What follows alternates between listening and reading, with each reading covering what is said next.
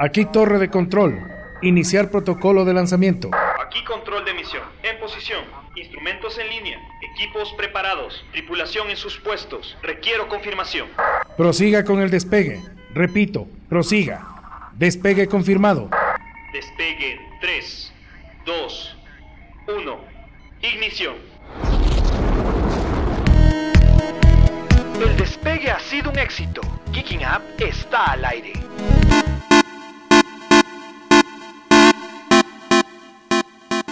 Largos días y placenteras noches amigos y amigas, habitantes de todo el universo. Aquí en los controles los saluda McFly y les doy la bienvenida a este nuevo programa y a esta nueva temporada de Kicking Up. Estamos de vuelta después de un corto, corto y guion largo descanso. Como ven, hay algunos cambios en, nuestro, en nuestra Kicking Cueva para los que nos siguen en, las, en los lives de Facebook. ¿sí? Y frente a sus cámaras tenemos a el señor de los geeks, el comandante de los anormales, el rey de los freaks, Alan González.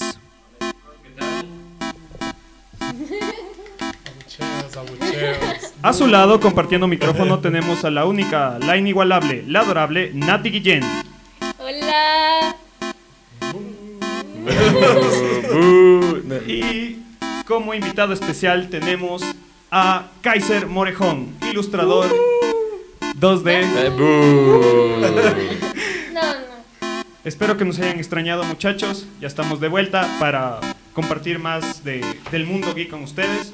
¿sí? Eh, antes de nada vamos a comenzar un poquito contándoles lo que, las cosas que van a cambiar ahora aquí en el, en el programa. Como ven, no solo el cambio va a ser visual, sino también un poco en la estructura del programa. Para comenzar, los chicos que tenemos aquí al frente de, la- de las cámaras van a tener sus propios microprogramas guion podcast. Alan se va a encargar del programa sobre videojuegos que se llama Final Boss. Cuéntanos un poco, Alan. Eh, pues bueno, básicamente lo que queremos trabajar y como se ha ido recalcando las últimas ediciones es tomar curiosidades del mundo de los videojuegos y darlas a notar, ¿no? Hay bastantes cosas interesantes que uno nunca sabe y eso, eso es lo que mantendremos más que nada en, sí en el, en el podcast que, en el podcast que trabajemos. Eh, son curiosidades no de consolas en sí, sino más de sagas de videojuegos y en, y en parte muchas, muchas cosas más.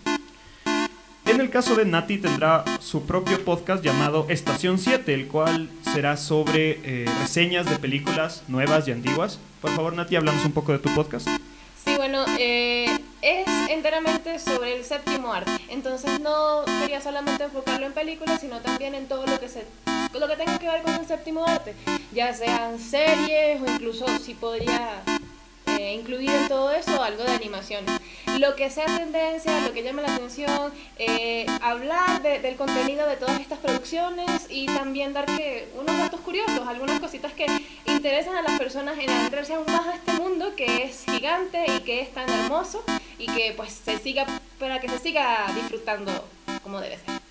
Además, eh, regresará la- en un segmento que ya tuvimos ahí un pequeño experimento que fue los expedientes secretos G, en el cual vamos a hacer reportajes y vamos a hablar sobre casi cualquier cosa del mundo geeks, personajes, universos, sagas, lo que salga en ese momento, mejor dicho, lo que se me ocurra, ya que el encargado de expedientes secretos G seré yo.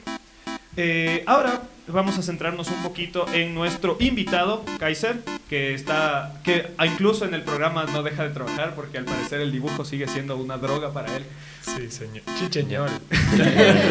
Hablando, ya te tuvimos aquí de, de invitado cuando todavía grabábamos en las instalaciones de Radio Casa de la Cultura, pero háblanos un poco sobre, sobre lo que haces, a qué te dedicas, cuál es tu trabajo. Ok, eh, soy actor porno. Amigo de la Lita. No, no, mentira. Eh, me dedico a la ilustración. Eh, básicamente dibujo para vivir y vivo para dibujar. Eso es el resumen de todo lo que hago. Eh, si quieren pueden encontrar mi trabajo y mis cosas en Facebook. Me encuentran como Kaiser. Se escribe con una TH en medio, Kaiser. Y bueno, siempre me ha gustado el tema este de... Un momento, ¿tu nombre no era Kaiser? Sí, sí. Estuve engañado tanto tiempo, pensé que te llamabas Kaiser. Sí, eh, siempre me gustó el tema de, de- de- de los videojuegos, de las series de animación, eh, toda la cultura de la gente que estuvo metida generando contenido con su imaginación para poder llevarnos a explorar mundos más allá de lo, de lo que vivimos diariamente. Entonces, Que ya eres parte de eso, de hecho, porque Sí. también haces algo que va más allá de la imaginación. sí, sí, de hecho, o sea, por eso estoy ahí, por eso estoy metido en lo que hago y, y creo que ahora es el mejor momento para explotarlo porque está de moda. Entonces, Sí, Sí. realmente sí. Qué bueno que dices eso, porque justamente el programa del día de hoy va alrededor de eso, porque eh, obviamente Geeking Up es un programa dirigido a los geeks, a todos los que nos consideramos geeks, pero muy pocas personas saben lo que es, o mejor dicho, muy pocas personas saben de dónde salió toda esta onda geek. Entonces vamos a hablar un poco de eso. Pero antes nos vamos a ir con nuestro segmento, eh, que va a ser el Weekly, en el cual vamos a hablar sobre noticias y tendencias del mundo geek en- que han sucedido durante toda la semana. Así que vamos con el intro y ya regresamos.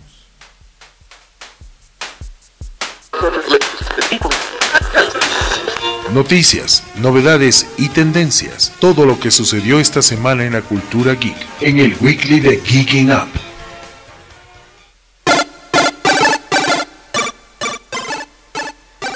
Ok, ¿qué te parece, Nati, si tú comienzas con tu noticia? Ok.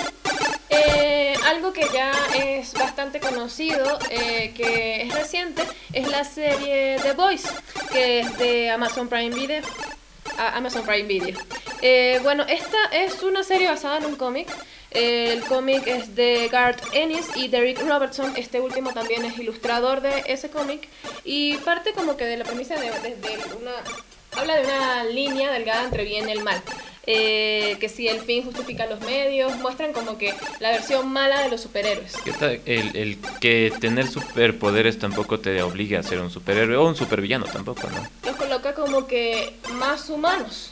Y, y bueno, esa es como que la muestra. Algo curioso de, de esta serie, no la he podido terminar, eh, pero se está hablando demasiado de ella, es que muestran algo que en otras eh, producciones no se ve cuando se trata de superhéroes, que es como que las repercusiones de lo que ocurre cuando hay algún tipo de ataque, así, algo así como que está el super superhéroe peleando con el supervillano y hay una superdestrucción, pero ¿qué pasa con la destrucción del edificio? O sea, había gente allí, eh, había la, la superdestrucción del Sí, edificio. Con los, con los cambios colaterales, los Exacto. daños colaterales. los daños colaterales, algo como lo que muestran en Batman vs Superman o incluso en, eh, ¿cómo es que se llama el del Doctor Malito?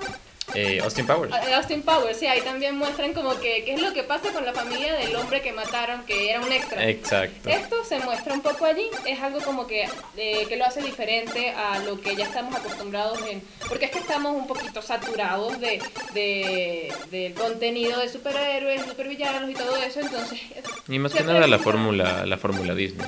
Ajá, eso- sobre todo eso. Entonces te preguntas, ¿qué tiene esto de diferente? ¿Por qué debería verlo? Entonces eso, es una forma como más sádica, más sangrienta de ver a los superhéroes. Eh, yo no sé si relacionarlo demasiado con Brightburn porque no lo he visto suficiente, pero es algo similar. O sea, intentan hacer como que algo gore, pero más como pseudo. Y al relacionarlo, no sé, con The Watchmen, Eso sí, sí tiene demasiado Watchmen. Eso sí se notó, se notó bastante. Entonces, ¿qué tan nuevo sea? Pues no lo sé, tengo que verlo un poquito más, pero es una interesante propuesta, la verdad. Pues me parece interesante que hayan tomado una serie que haya sido eh, coescrita por el ilustrador. Entonces, eh, generalmente cuando eso pasa, eh, tiene como mucho más sabor en las historias, porque al ser la misma persona la que escribe y la que genera la- el aspecto visual de los personajes, eh, se siente como un cariño, se siente como que fue hecho como, como un apego hacia, hacia la visión original de lo que se conversaba.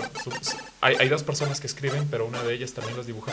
Y eh, el ejemplo para mí es eh, como cuando hicieron Avatar, el maestro aire, eh, en donde uno de los escritores también era el que diseñó los personajes. A la final tú sientes que tiene como, no sé, ese aire de... de- de- que fue hecho con todo el tiempo del pone. mundo, con, con el cariño que se necesitaba. Como en y al el final principio fue. The Walking Dead. Sí, Claro, como se trabaja igual The Walking Dead en algún inicio, ¿no? claro, claro, correcto. Ajá. O sea, No, se siente más cálido, ¿no? o sea, sientes que le metieron cariño. Sientes el cariño, exacto. Sientes esa, esta Eh, sensación sí, de, qué bonito, qué de querer más. sensación. Sí, qué chévere, pues sí, es una interesante propuesta la que tenemos aquí con The Voice. Eh, la serie ya está completa en Amazon Prime Video y la pueden encontrar en otras plataformas, no sé qué otras, supongo que sí.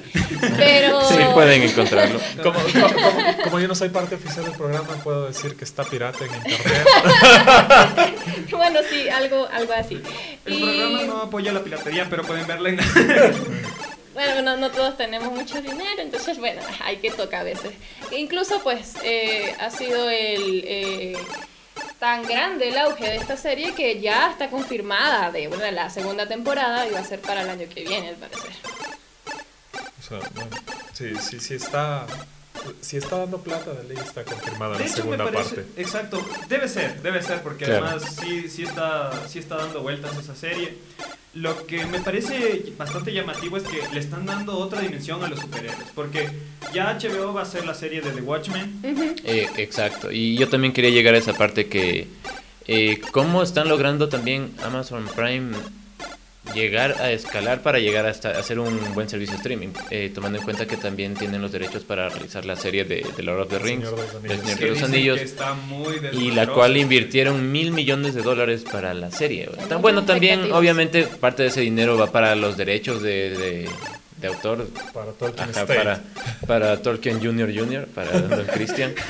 Y, y sí, pero se estima que cada capítulo, y saliéndonos un poquito de esto, eh, se invierta más de 100 millones de dólares en cada capítulo. Entonces, Amazon lo está haciendo muy bien por esa parte. Bueno, todo el mundo puede criticar el final de Game of Thrones lo que quiera, pero fue Game of Thrones la que abrió la puerta para que se empiecen a dar Y series. yo no, yo no critico el final. de Yo tampoco, eres de yo los tampoco. Es un final Bueno, chévere, chévere. un tanto apresurado, pero era el final que se esperaba. Yo De no hecho, lo yo creo esperaba, todo la lo verdad. contrario. No, no era el No, final. no, No es el, no es el final que esperabas, esperaba. pero es el final que se podría desencadenar si es que le alargaban un poquito más, si es que habían dado tiempo para que yo- se desarrolle mejor. No estoy, no estoy en contra Hubiera del sido final. más comprensible. Estoy en contra de que lo, apru- lo apresuraron. Es- Apresura- exactamente. Apresuraron Ajá. el final, sí, ok, lo acepto. ¿A que haya sido mal final? No, no, No, fue mal. no fue mal final. Era lo que...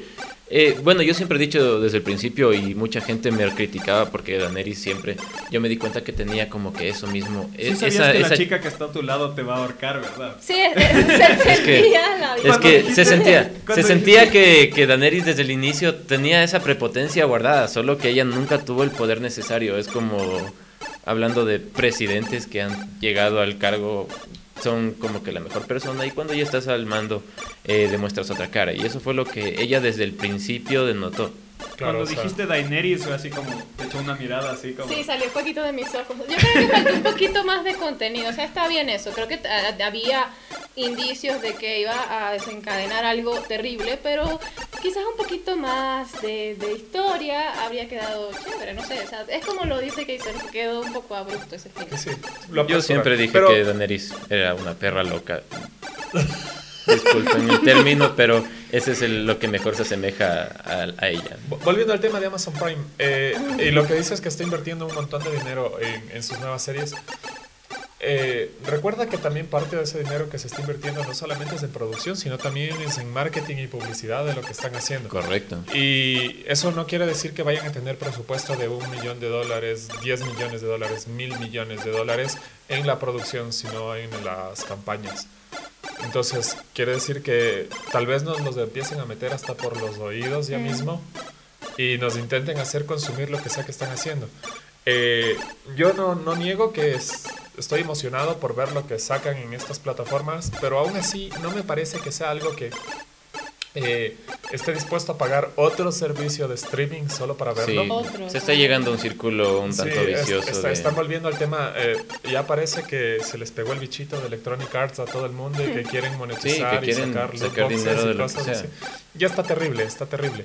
Y eh, creo que la solución sería, bueno, o, o se unifican o, o van a terminarse poniendo el pie Es un, tanto, con- es un tanto contradictorio esa parte porque mucha de la gente que migró a plataformas de streaming, como en su inicio fue Netflix, era ese, ese sentimiento de no querer pagar tanto por, por contenido. Y eso pasaba cuando tú tenías TV Cable, tenías televisión por cable que pagabas por 30, 40 canales y si querías un poco más tenías que seguir pagando y era un, eran valores que en esos tiempos eran considerables. Uno decía, no voy a pagar 30 dólares por esto, si puedo pagar 5 por lo otro. Y te daban mucha mejor calidad. Ahora es peor porque cada canal de televisión está sacando su propia plataforma de streaming, en la cual ya no puedes, no puedes abarcar tanto.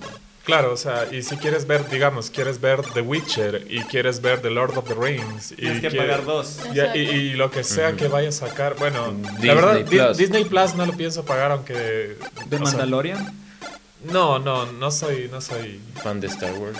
Me- Entonces estás en la, esqui- en la esquina equivocada, bro. Me, me gusta, me, me gusta Star Wars, pero me gusta consumirlo así como en, en- en relajado, porque no voy a pagarme un servicio de streaming por Star Wars. Yo la verdad es que sí me estoy cuestionando el, el contratar Disney Plus por The Mandalorian y una que otra serie de, de Marvel que está como que llama la atención. Pero, o sea, yo pienso con, con respecto a lo que dicen de los servicios de streaming, pienso que es bueno y es malo al mismo tiempo, porque si es que eh, Netflix mantuviera el, el monopolio, no nos estaría, o sea, no estaría ofreciendo eh, programas de calidad. El problema es que ahora hay, hay competencia, entonces cada vez es como que Eso sí, cada es quien verdad. está lanzando una carta mayor, así como, y yo tengo esto, y yo tengo Exodia, y yo tengo al, al Locos Eh. Azules, y, Sí, y o sea, está... al final se reduce en eso, en que tú quieres un producto de calidad y al tú estar pagando, tú necesitas que sea realmente de buena calidad. Entonces tendría que pasar por un buen filtrado de las producciones que tiene cada una de esas Es plataformas. que, bueno, está pasando y es- eso está sucediendo con muchos servicios de streaming menores que tienen, que están comprando derechos de, de series populares, como fue ahorita es el caso de, de Friends, que no recuerdo quién lo compró, si fue Warner. y Pero, que ya no va a salir en Netflix. y no, exacto, y eso están haciendo con muchas producciones. Pasó con How I Met Your Mother igual. Bueno, pero y eso están a con sacar su propio... The Office. Y bueno, cantidad de, de servicios de streaming que están agarrando como que algo fuerte eh, que fue tendencia en su momento para tenerlo como que la cara de, de su servicio. O sea, yo no sé ustedes, pero por ejemplo, volviendo al tema de The Voice, a mí me parece muy poca coincidencia que sacaran The Voice el mismo año que sacaron Umbrella Academy. Más bien yo creo que The Voice está pegándose, o sea, se estaba adelantando lo que pudo hacer Watchmen Exacto, o sea, es que es, es que es lo Eso mismo, es sí. como que, insisto, cada uno está sacando una carta como que, ah, tú sacas esto, es lo mismo que dice Kaiser, o sea, se terminó Game of Thrones y todo el mundo vio un hueco ahí, dijeron, la gente va a necesitar algo para reemplazar eso, Saca, eh, anunciaron The Lord of the Rings, anunciaron The Witcher, y es como que... Sí, es verdad, es, es cierto, porque te queda un vacío, aunque la serie... para hacer las crónicas de Narnia también. ¿Qué haces? Wow. O- y volviendo, es- eh, aunque se la- eh, claro, y eso es el- lo que te deja, que la serie hubiera terminado excelente o malo, como sea, siempre te deja el vacío de que quieres más, porque eso es el- de eso se trata, de eso se trata de consumir, ¿no? Y sí, es verdad, o sea, al final todo es dinero y el mundo se consume en dinero. El dinero es dinero. Sí. Aprende dinero, algo dinero. Pero Eh. salen muchas cosas buenas también, ¿no? Eso sí es verdad. Quiero aprovechar para mandar saludos a las personas que nos están viendo y pues nos están saludando también por aquí por Facebook. Y ese comentario está bastante gracioso también. Eh, Lucero Lenín, saludos, gracias por vernos, bienvenida a la nueva temporada de Geeking Up.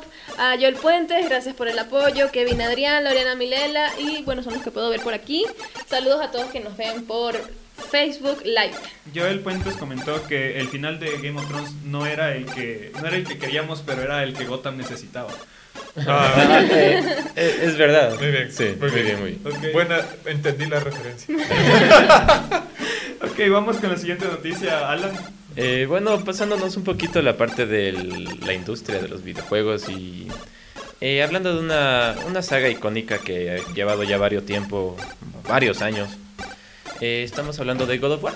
¿Y qué pasa con God of War? Bueno, hay algunos rumores, eh, los cuales ya no son tantos rumores, son más afirmaciones de lo que va a venir eh, en sí la próxima generación de consolas y de los títulos que está sacando Sony, adelantándose a que, bueno, PlayStation 5 está, se estima que pueda salir en febrero del próximo año. Entonces, bueno, sí, PlayStation 4 ya tiene 7 años en el mercado.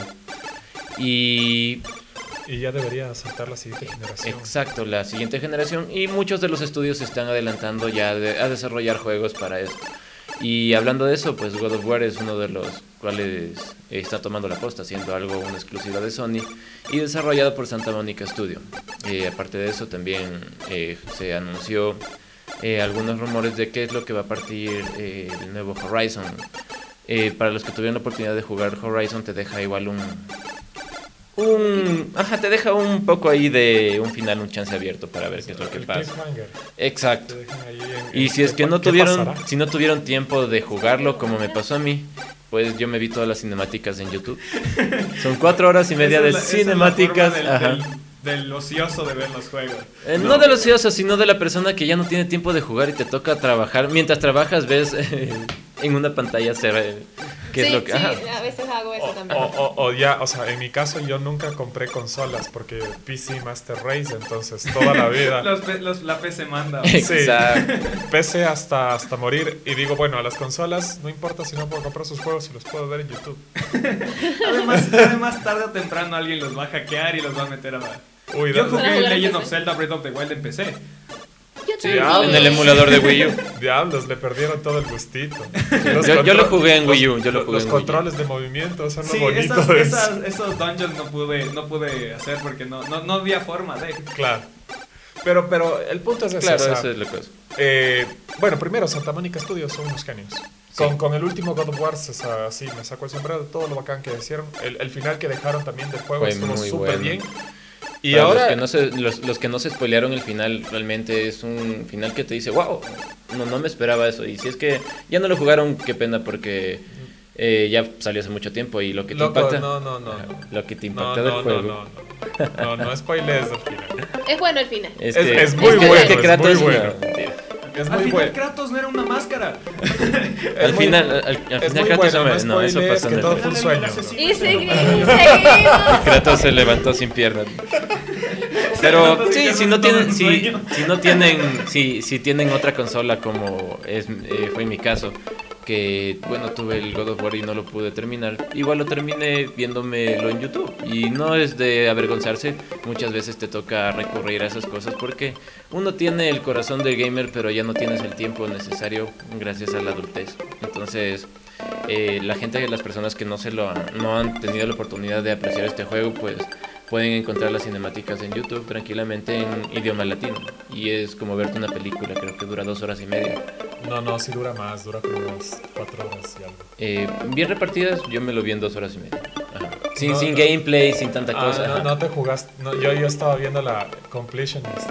No, no, sin, sin ga- sin gameplay. ¿Dónde están los secretos? Hablando, hablando, ajá, y yendo a la, pase, la parte de Horizon, o sea, Horizon tiene cuatro horas y media de solo cinemáticas. Claro, el juego es un mundo abierto, yo lo jugué, jugué un 40% del juego. Y de ley Y quieres no- ver cómo corres de O sea, un es más o Exacto. menos como el primer Injustice que era una o sea, si unías todas las cinemáticas era una película Una peliculísima, completa. ajá. Y el Injustice 2 también, eso es verdad. es que es lo que pasa, son muchas veces, y eso digo, a mi mamá le dije, le dije, ma, tienes que verte una película que está chéverísima. Le dije, busca Horizon Zero Dawn en, en YouTube, ponle online latino. Y mi mamá dijo, ah, está bien, hijito, me la voy a ver. Eh, y un día ella me dijo, hijito, qué chévere la película, pero larga, cuatro horas y media. ¿Qué me, qué me mandaste a ver? Ajá, pero dice chéverísima y, y, y, continu- Sí, y tiene continuación, ajá, le dije, sí, sí, más chévere. y todo, todo. Esa es la manera en que le metes también a, a tus padres chances de lo Sí. que, de lo que es ser un, El un gamer. adoctrinamiento gamer. Ajá. Porque somos legión. Ya le pasé el link también de Breath of the Wild, ya se lo va a ver también. Ok, eh, la última noticia del día tenemos que se confirma Venom 2, la película que creo que fue estrenada el año pasado, me parece, interpre- eh, ¿cómo es? caracterizada por, por eh, Tom Hardy, que es ese spin-off de Spider-Man sin Spider-Man, en un universo que no existe Spider-Man, que de hecho me, todo el mundo se quejó de eso, pero yo me la vi, no sé si ustedes se la vieron. No, no creo que no exista. Spider-Man, solo que está muy lejos y es- está bien justificado porque están en San Francisco. O sea, de hecho, con las declaraciones que hicieron es que en ese, en ese, Universo. en ese universo eh. Spider-Man no existe. O sea, no, no, o por lo menos no en la forma que lo conocemos. De hecho, pensaban sacar una película, pero de Ben. 10. No, no, el, el- el- el clon de, el clon de Spider-Man es Eh, Vaya. ben Reilly, Ben Reilly. Ben Reilly. Ajá. el- Iban a sacar a Ben Reilly, por lo que Disney tiene las- los derechos de Peter Parker. Ah, Reilly es el apellido de soltero de la tía May y Y Benjamin Benjamin el el tío Ben. Ben. Por si acaso si no lo sabían. Y hablando de Ben 10, eh, por si acaso, si es que, si es que no lo sabían, eh, bueno, Ben 10 ha sido explotado tanto para el público joven, o sea, mismo enfocado para el público niño cartoon, que, pero tiene un inicio bastante interesante y creo que tú también lo sabes. Las primeras dos temporadas eran muy buenas. Sí, y, y en sí el escritor, claro, el man me imagino que se está comiendo miércoles en este tiempo, o sea, el creador de Después los de personajes. Porque él tenía, él tenía una idea de hacer un personaje tipo para, para cómics, o sea, que sea un personaje no tan comercial. Y cuando presentó la idea a Cartoon Network, Cartoon Network le dijo, oye, qué chévere, porque él había hecho demasiadas ilustraciones de personajes, o sea, no era solo Ben 10, era Ben, ben 500, creo. Pero las 10 las 10 últimas versiones que él realizó de los personajes son las que quedaron. Y le dijeron, oye, está muy bien, te compramos tu idea. Y él dijo, bueno, entonces ahora es lo que, lo que vemos de Ben 10 en estos tiempos es lo que, lo que queda, porque hay muchas cosas que uno que bien puede ver. Ajá, se o sea, perdieron. de hecho me acuerdo que hay un episodio que se llama Ben Ben 10.000, que se supone que tenía 10.000 alienígenas. Y yo siempre dije, espero que algún que alguien se dedique a dibujar eso. Y está que, que vean, en, en internet puedes encontrar las ilustraciones del, del creador. Y es claro, un tono muy, muy serio. No es con lo que uno ve. Bueno, continuemos con, Con, con Venom. con Venom Venom. que se nos Bueno, está ya se confirmó que, se va, que va a existir Venom 2. eh, Tom Hardy va a regresar a interpretar a Eddie Brock. Y también va a estar Michelle Williams, que es la coprotagonista, la, la, digamos, el romance de, de- de Tom Hardy. Eh, ella dice que no sabe muy bien el, el papel que va a tener en esta nueva película, el rol que va a tener su personaje en esta nueva película. Espera que, espera que se vuelva a aparecer She-Venom, que apareció unos segundos durante la película. Eso estuvo bueno como un easter egg, como así un cameíto, pero no creo que de hecho, lo resulte. mejor fue el perro Venom, pero... Oh, sí. El perro Venom. claro, Me, Ah, El ya recuerdo. se Ajá, se le mete. perro. Ajá. me perdí de todo eso. Aunque porque- ella. No, no vi la peli. Ah. Eh, Ah. Es buena. eh, O sea, es mucha gente es como- entretenida. Exacto, Sí. es entretenido. La relación del simbiote con, con Eddie Brock está muy bien hecha. O sea, está bien, bien hecha. Tiene partes de comedia por ahí entre el simbiote y él, pero no, no pierde la esencia de Pero es más o menos una, una comedia como Alf, o sea, un extraterrestre viviendo en, en el planeta Tierra. Sí, no y, y sabe la cómo verdad, en vez de querer comer gatos, come policía. Más o menos. Y, y criminales, sí, exacto. A mí me gustaría que, por ejemplo, le cambiaran el cabello a Michelle Williams. No, no, no me gustaba. O sea, ella es rubia y le, le ponen peluca. No, no- no sé si es peluca, no sé si tenía mucho frizz, pero eso me hizo ruido en la película. Eh, bueno, lo que más llamó la atención de esta, de esta nueva película de Venom es que va a ser dirigida por Andy Serkis. Por Gollum. Exacto, que interpretó a Gollum, interpretó a César, interpretó a, A Gollum. a Gollum. o sea, Ah, casi, casi cualquier... Interpretó a, al de Hellboy también. Al, Abraham, Abraham. ajá, Abraham. Abraham. Abraham. O sea, él es el que hace el, el- la, la El motion acting. capture de, Ajá, de Rocket Raccoon. Ajá. O sea, la voz la da, la hace el otro, ¿cómo se llama? El que hizo de... Ah, no sé, Él, él hace el motion capture de de- Él hace el motion ¿Sí? capture de cantidad de personas. Creo que también del laberinto del fauno. Sí, ¿no? e- ese Sí. man, ese man es Mr. Motion Capture. Sí, el man, el man nadie lo conoce, pero el man ha estado en tantas películas como y que no te de haces la imagen de la pelotitas cara. blancas en la cara, así que se va, ahora va a dirigir. Ah, ya. Entonces... Loco, ya no se necesitan las pelotitas blancas. ¿En qué siglo vives? bro? No sé, en todas Pero- las pero fotos son sale pegatinas Serkis, sale con así. pelotitas blancas. Tal vez sea un fetiche de él. O sea, no lo sabemos. Eh, Estoy pero- más que seguro que es cosa del man. No, no, recuerdo que hace años para hacer el motion capture tenían que ponerme un traje de látex en donde se me ve todo y tengo pelotitas blancas pelotitas en todo el cuerpo. Y en, y en el rostro.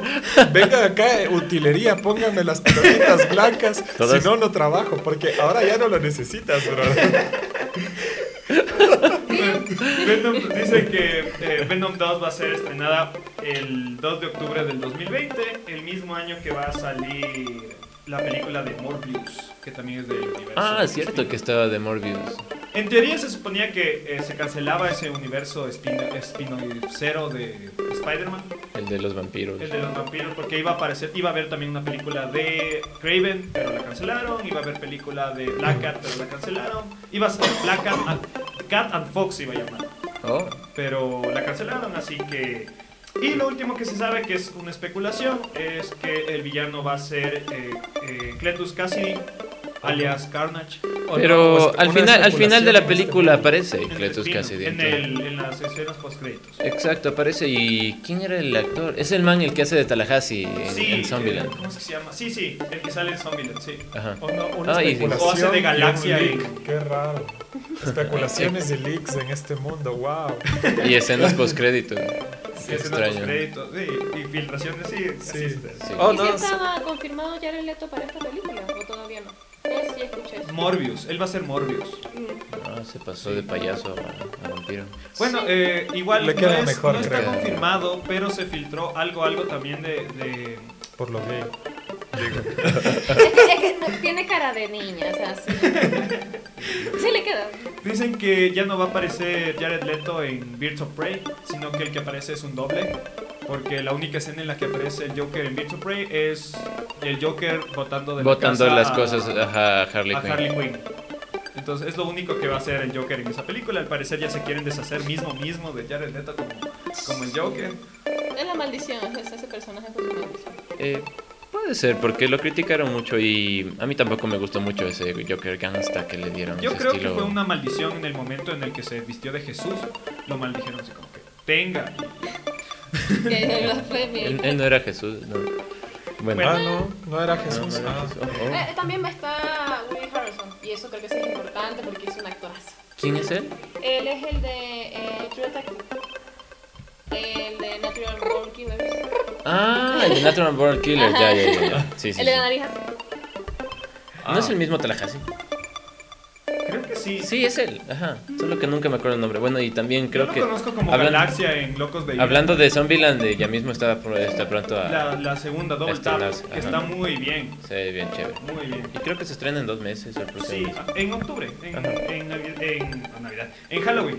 Eh, de hecho, lo que, más me, lo que más me llamó la atención de, esa, de ese, esa película va a ser cómo cambiaron los personajes, porque la chica, que, la niña que ya no es tan niña, que es la misma que, que sale en definitivamente tal vez. Creo que también en Miss Little Sunshine. Exacto, Ajá. ella misma. Eh, sale ahí, pero ya es así toda una... Una rebelde, señorita. una adolescente rebelde. Exacto. Y ya igual va a salir eh, Emma Stone, va a El, salir... el cast original, eso es chévere. Sí. Ujú. Ok, Chidori. Aquí termina el weekly de, este- de esta semana, valga la redundancia. Vamos a una pausa y ya regresamos con el tema.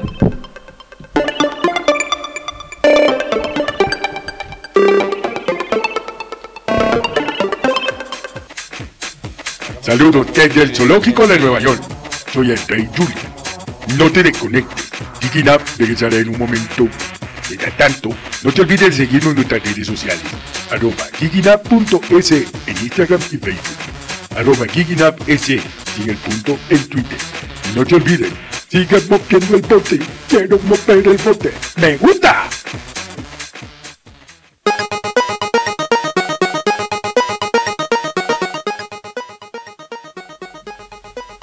Regresamos después de esa pausa al tema del día de hoy, que es el ser geek. ¿Qué es ser geek? ¿Por qué somos geek? ¿Para qué somos geek? ¿Dónde somos geek? Eh, ¿Y por qué ser geek ¿y por ahora está de geek? moda? Exacto. Porque como venimos diciendo, los geeks estamos dominando el mundo, así que vamos a hablar un poco de eso. Primero chicos, quiero que me cuenten algo un poquito personal. ¿Cómo fue que entraron ustedes al, al mundo geek? ¿Quién fue el que les dio la primera droga? Y no me refiero a su pusher de confianza, me refiero a quien los inició en el mundo geek. Pues. Fue Telesistema con Dragon Ball. Sí, creo que Oh, parte sí, mucho bueno. de, de la televisión. Bueno, y aunque, aunque parezca un poco eh, contradictorio, mi papá fue el que nos introdujo a ese tipo de, de, de mundo geek. no, no, no mundo gay.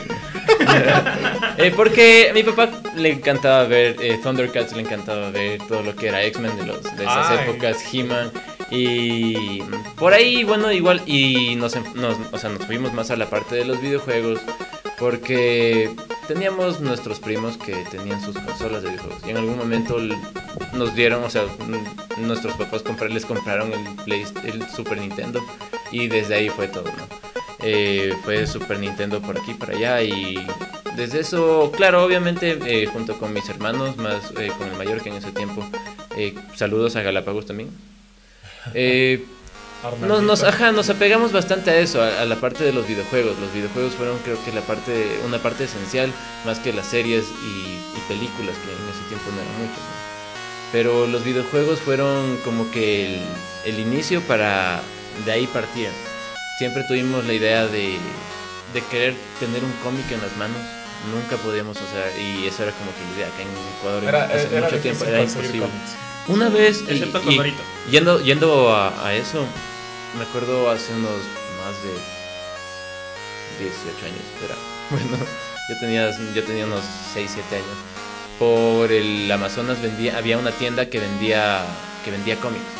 Y vendía en paquetes, o sea, no te vendía como que qué bonito. Eh, En, Era- en- en la Amazonas, en una de las casetas. Más o menos así. Sí, y eran que- unas cosas así que solo iban en Sí, pacas. Sí, sí, sí, sí, me acuerdo. no sé si es que no, no, no- ajá, y no me acuerdo, no sé si es que habrán sido originales ni nada, pero tenían ediciones de, de cómics de Marvel y de DC y eran, eran papel periódico. Eh, lo, lo, lo chistoso es que nunca tuve la oportunidad de comprar uno. mi mamá Esos cómics super edgy de los noventas. Ajá. Sí, sí, sí, sí, me acuerdo. Sí, y, y por ahí partió, el, o sea, la parte del geek de, de esto del apego a los cómics, a los videojuegos, creo que fue algo que fue evolucionando. Eh, eso por mi parte. O qué interesante eso. Yo eh, me preguntaba cómo era el tema de los cómics aquí en Ecuador, porque en ocasiones yo veía así mientras voy en el bus a niños leyendo cómics. Y eso es interesante porque por lo menos yo en mi país no, no llegué a ver algo así. Y Claro. pues entonces me imagino que ya es algo más actual, ¿no? algo como que, que Sí. De- debe ser súper actual porque yo hasta ahora no he visto niños leyendo Ah, cómics. sí. Niños leyendo. Eh, De hecho, de hecho, Sí, es, pero- es mucho más difícil. No he pero... visto niños leyendo en formato físico. Exacto, ah, porque... bueno, no, yo creo que sí lo vi, o sea, sí estaba ahí, no estoy loca. Porque tener cómics era, era imposible. Me acuerdo que los primeros que comenzaron a importar cómics acá fueron. Panini. eh, eh, no, ni siquiera ellos. O sea, Mr. Books traía, traía cómics y. O sea, de hecho yo me acuerdo que igual cuando era niño, como tenía unos 11, 12 años, el, el primer y único cómic que yo compré en esa época fue una de X-Men, de el trato de, de creo que se llamaba esa, esa saga, que lo vendían en unos kios- kioscos en, el, en, el, en la Amazonas mismo. Kiosco. Y- kioscos. Unos Y- kioscos. Kiosco. Y los vendían así como, y, y no- obviamente no tenían continuidad, sino que comprabas el que había. Exacto, y eso yo también estaba, iba a ir porque el primer cómic que leí en físico, físico, fue uno que compró mi hermano que era uno de Ultimate Spider-Man. Y era un Isu, el número 35, no sé. Que no sabías de qué No iba la sabías qué pasaba, pero era un cómic y uno, ah, chévere, me voy a poner a leer este cómic. Y eso fue, pero yo ya tenía unos 13 años, recién 14. Y luego apareció Era la novena poco, dimensión y ajá. otra vez no, no nos gusta la piratería. Oh, pero sí, no, y, y con el internet de, de 12 kilobits por segundo en ese tiempo, apareció- ahí comencé a leer Luego apareció cómics. Taringa, Ajá. ¿recuerdas Taringa? Sí, sí, sí, es que justo por, por eso fue cuando eh, aquí el internet no era que bestia, lo máximo descargabas a 4 kilo, 12 kilobits por segundo, creo que descargabas, Sí. exagerando. Eh, an- Y ancho re- de banda Es, súper. es kilobits, o sea, era dos. Era kilobits. ajá. No era ni siquiera kilobytes, era kilobits. Entonces, así, de, así de chapa de- era. descargabas, te descargabas. Yo me acuerdo que me, me demoraba, que ¿cuánto se demoraba un, com- un cómic de 4 megabytes? Se descargaba en 2 horas. Dos Wow. horas. Ajá. Sí. Y claro, eh, por eso ahí es que uno, ahí es que ah, recién empecé a leer cómics y leerlos en pantalla de, de, de- de computadora, no como ahora que tiene. Y te empezaban a sangrar los ojos a la segunda hora. Ajá, correcto. Bueno, de ahí también los videojuegos. eh, nunca tuve una consola portátil. eh, nunca, nunca. Eh, jugué todos los Pokémon en mi Pentium 2. La cual evolucionó a una Pentium 3, Pentium 4. Pero siempre jugando los Pokémon con el emulador. Con el emulador. Ajá. Eh, y es la verdad. Es, es, es la, es la realidad que se, que se lleva acá en Ecuador porque... Y de muchas personas que, igual conocidos y amigos que crecimos de esa manera, pasándonos los CDs con emuladores, con juegos. Y O eso te hizo... los Loco, los eso es- accesos eso es- directos Eso, es, del- eso es fabuloso, Ajá. loco, porque por ejemplo, yo, yo me. La mayor parte de mi infancia crecí en la costa. Y me acuerdo que había un par de chicos en el colegio en el que yo estaba que tenían la magia de los videojuegos, loco. Era una magia, loco. Y era como que si te estuvieran vendiendo droga de verdad. Y era así como. Eh, los manes te pasaban una listita y te decían como tengo todos estos ROMs de Super Nintendo. y uno tenía que revisar así escondidas porque si no te pegaban porque eras ñoño. claro. Ajá. Muy bien. Sí, y es verdad, eso Ese mismo. Esa era la época, esa esa era la época. en que ser geek era pecado. Era malo, sí, sí. Y te miraban feo porque eras gordo y porque eras chiquito. Y Yo no, so- no era gordo, pero... No, exacto, No llores. Alan, por favor. se me metió una basura en el ojo.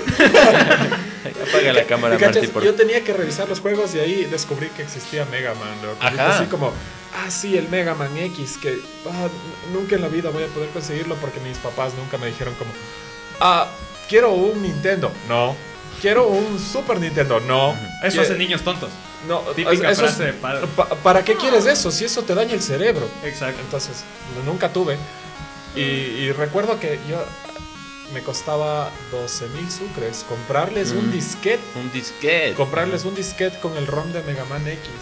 Y los manes te pasaban el ROM así como. Como si o pasaran sea, droga. Claro, así como por debajo del escritorio. Te pasaban así. Toma, aquí está. Y tú pagabas así los 12 mil También por sucres. debajo. de- Eh, En, en, en Le- chochos. le, dabas, le dabas Claro. a un mono que era el traficante. Le dabas en los chochos así como. Aquí está. La, la, la, la colación de dos semanas, aquí tienes. Soltabas todas No las comeré, monedas. pero valdrá la pena. Dejaré de ser Por, por nuestra, por nuestra parte, eh, nosotros tuvimos un amigo que eh, tal vez no esté viendo el programa, se llama Pedro, pero él, él llegó de Chile, un, llegó de Chile cuando tenía él 12 años, yo tendría unos 10 y mi hermano era compañero de él. Entonces él llegó con un CD que se llamaba Buenos Programas. Eh, y tenía buenos programas, aparte, no, o sea, aparte de guiño, No era- guiño, No era publicidad engañosa. alguno que otro video eh, interesante. Eh, pero tenía un montón de. Tenía un emulador del, del arcade de. Neo de Geo. Neo Geo. Uf, Ajá, y el de. Y los, y los de. Los otros tipos de arcade que no me acuerdo cómo eran. Los de, El Sega. el, el MAME 32. Sí, el, Ajá. el mame. El MAME, ajá. Todo el mundo decía el mame. El no le vas a poner name ahorita. El, el- el mame. El Pero, ajá, y, y ese, y ese CD pasó por todas partes, o sea, pasó por todo el colegio, por todas, y fue como que todo el mundo en un, en un punto llegó a tener toda esa información, entonces era chévere porque teníamos la misma cantidad de juegos y todos teníamos, hasta habían juegos Flash, los típicos juegos todo, Flash. todo el mundo vio los mismos videos. Exacto, ajá. Todo- toda esa generación se, no estamos se- se hablando de la época del Bluetooth todavía, muchachos. Se alimentó de, de- No- no llegábamos de a eso, porque era, es era más complicado, era mucho más Es complicado. previo, es previo a mandarte las cosas por infrarrojo con el Nokia. Ah, algo también. viejo. Al- Algo que no me deja mentir también era cuando ibas a comprar un videojuego y tú decías, ay, quiero comprarme un juego para la computadora. Y el, el mayor problema era saber si es que te iba a correr o no. Sí, y aún así arriesgabas y pagabas por decir... Y luego llegaba y resultaba que el disco 2 estaba vacío. Ajá, o estaba mal copiado, o te decía, o Maldito. necesita 4 megabytes de video para... y Yo solo tenía 2, entonces era- Entonces yo no tenía la computadora que funcionaba a, a turbina de hámster. Claro, yo, tenía- yo me acuerdo, y era una Pentium 2 en la cual le sacamos la madre porque jugué Age of Empires también, me Loco, acuerdo. en la Pentium 2 ya emulabas el PlayStation. así Sí, que- emu- en el emular, en eh, Emu Emuraiden, Raiden. ajá.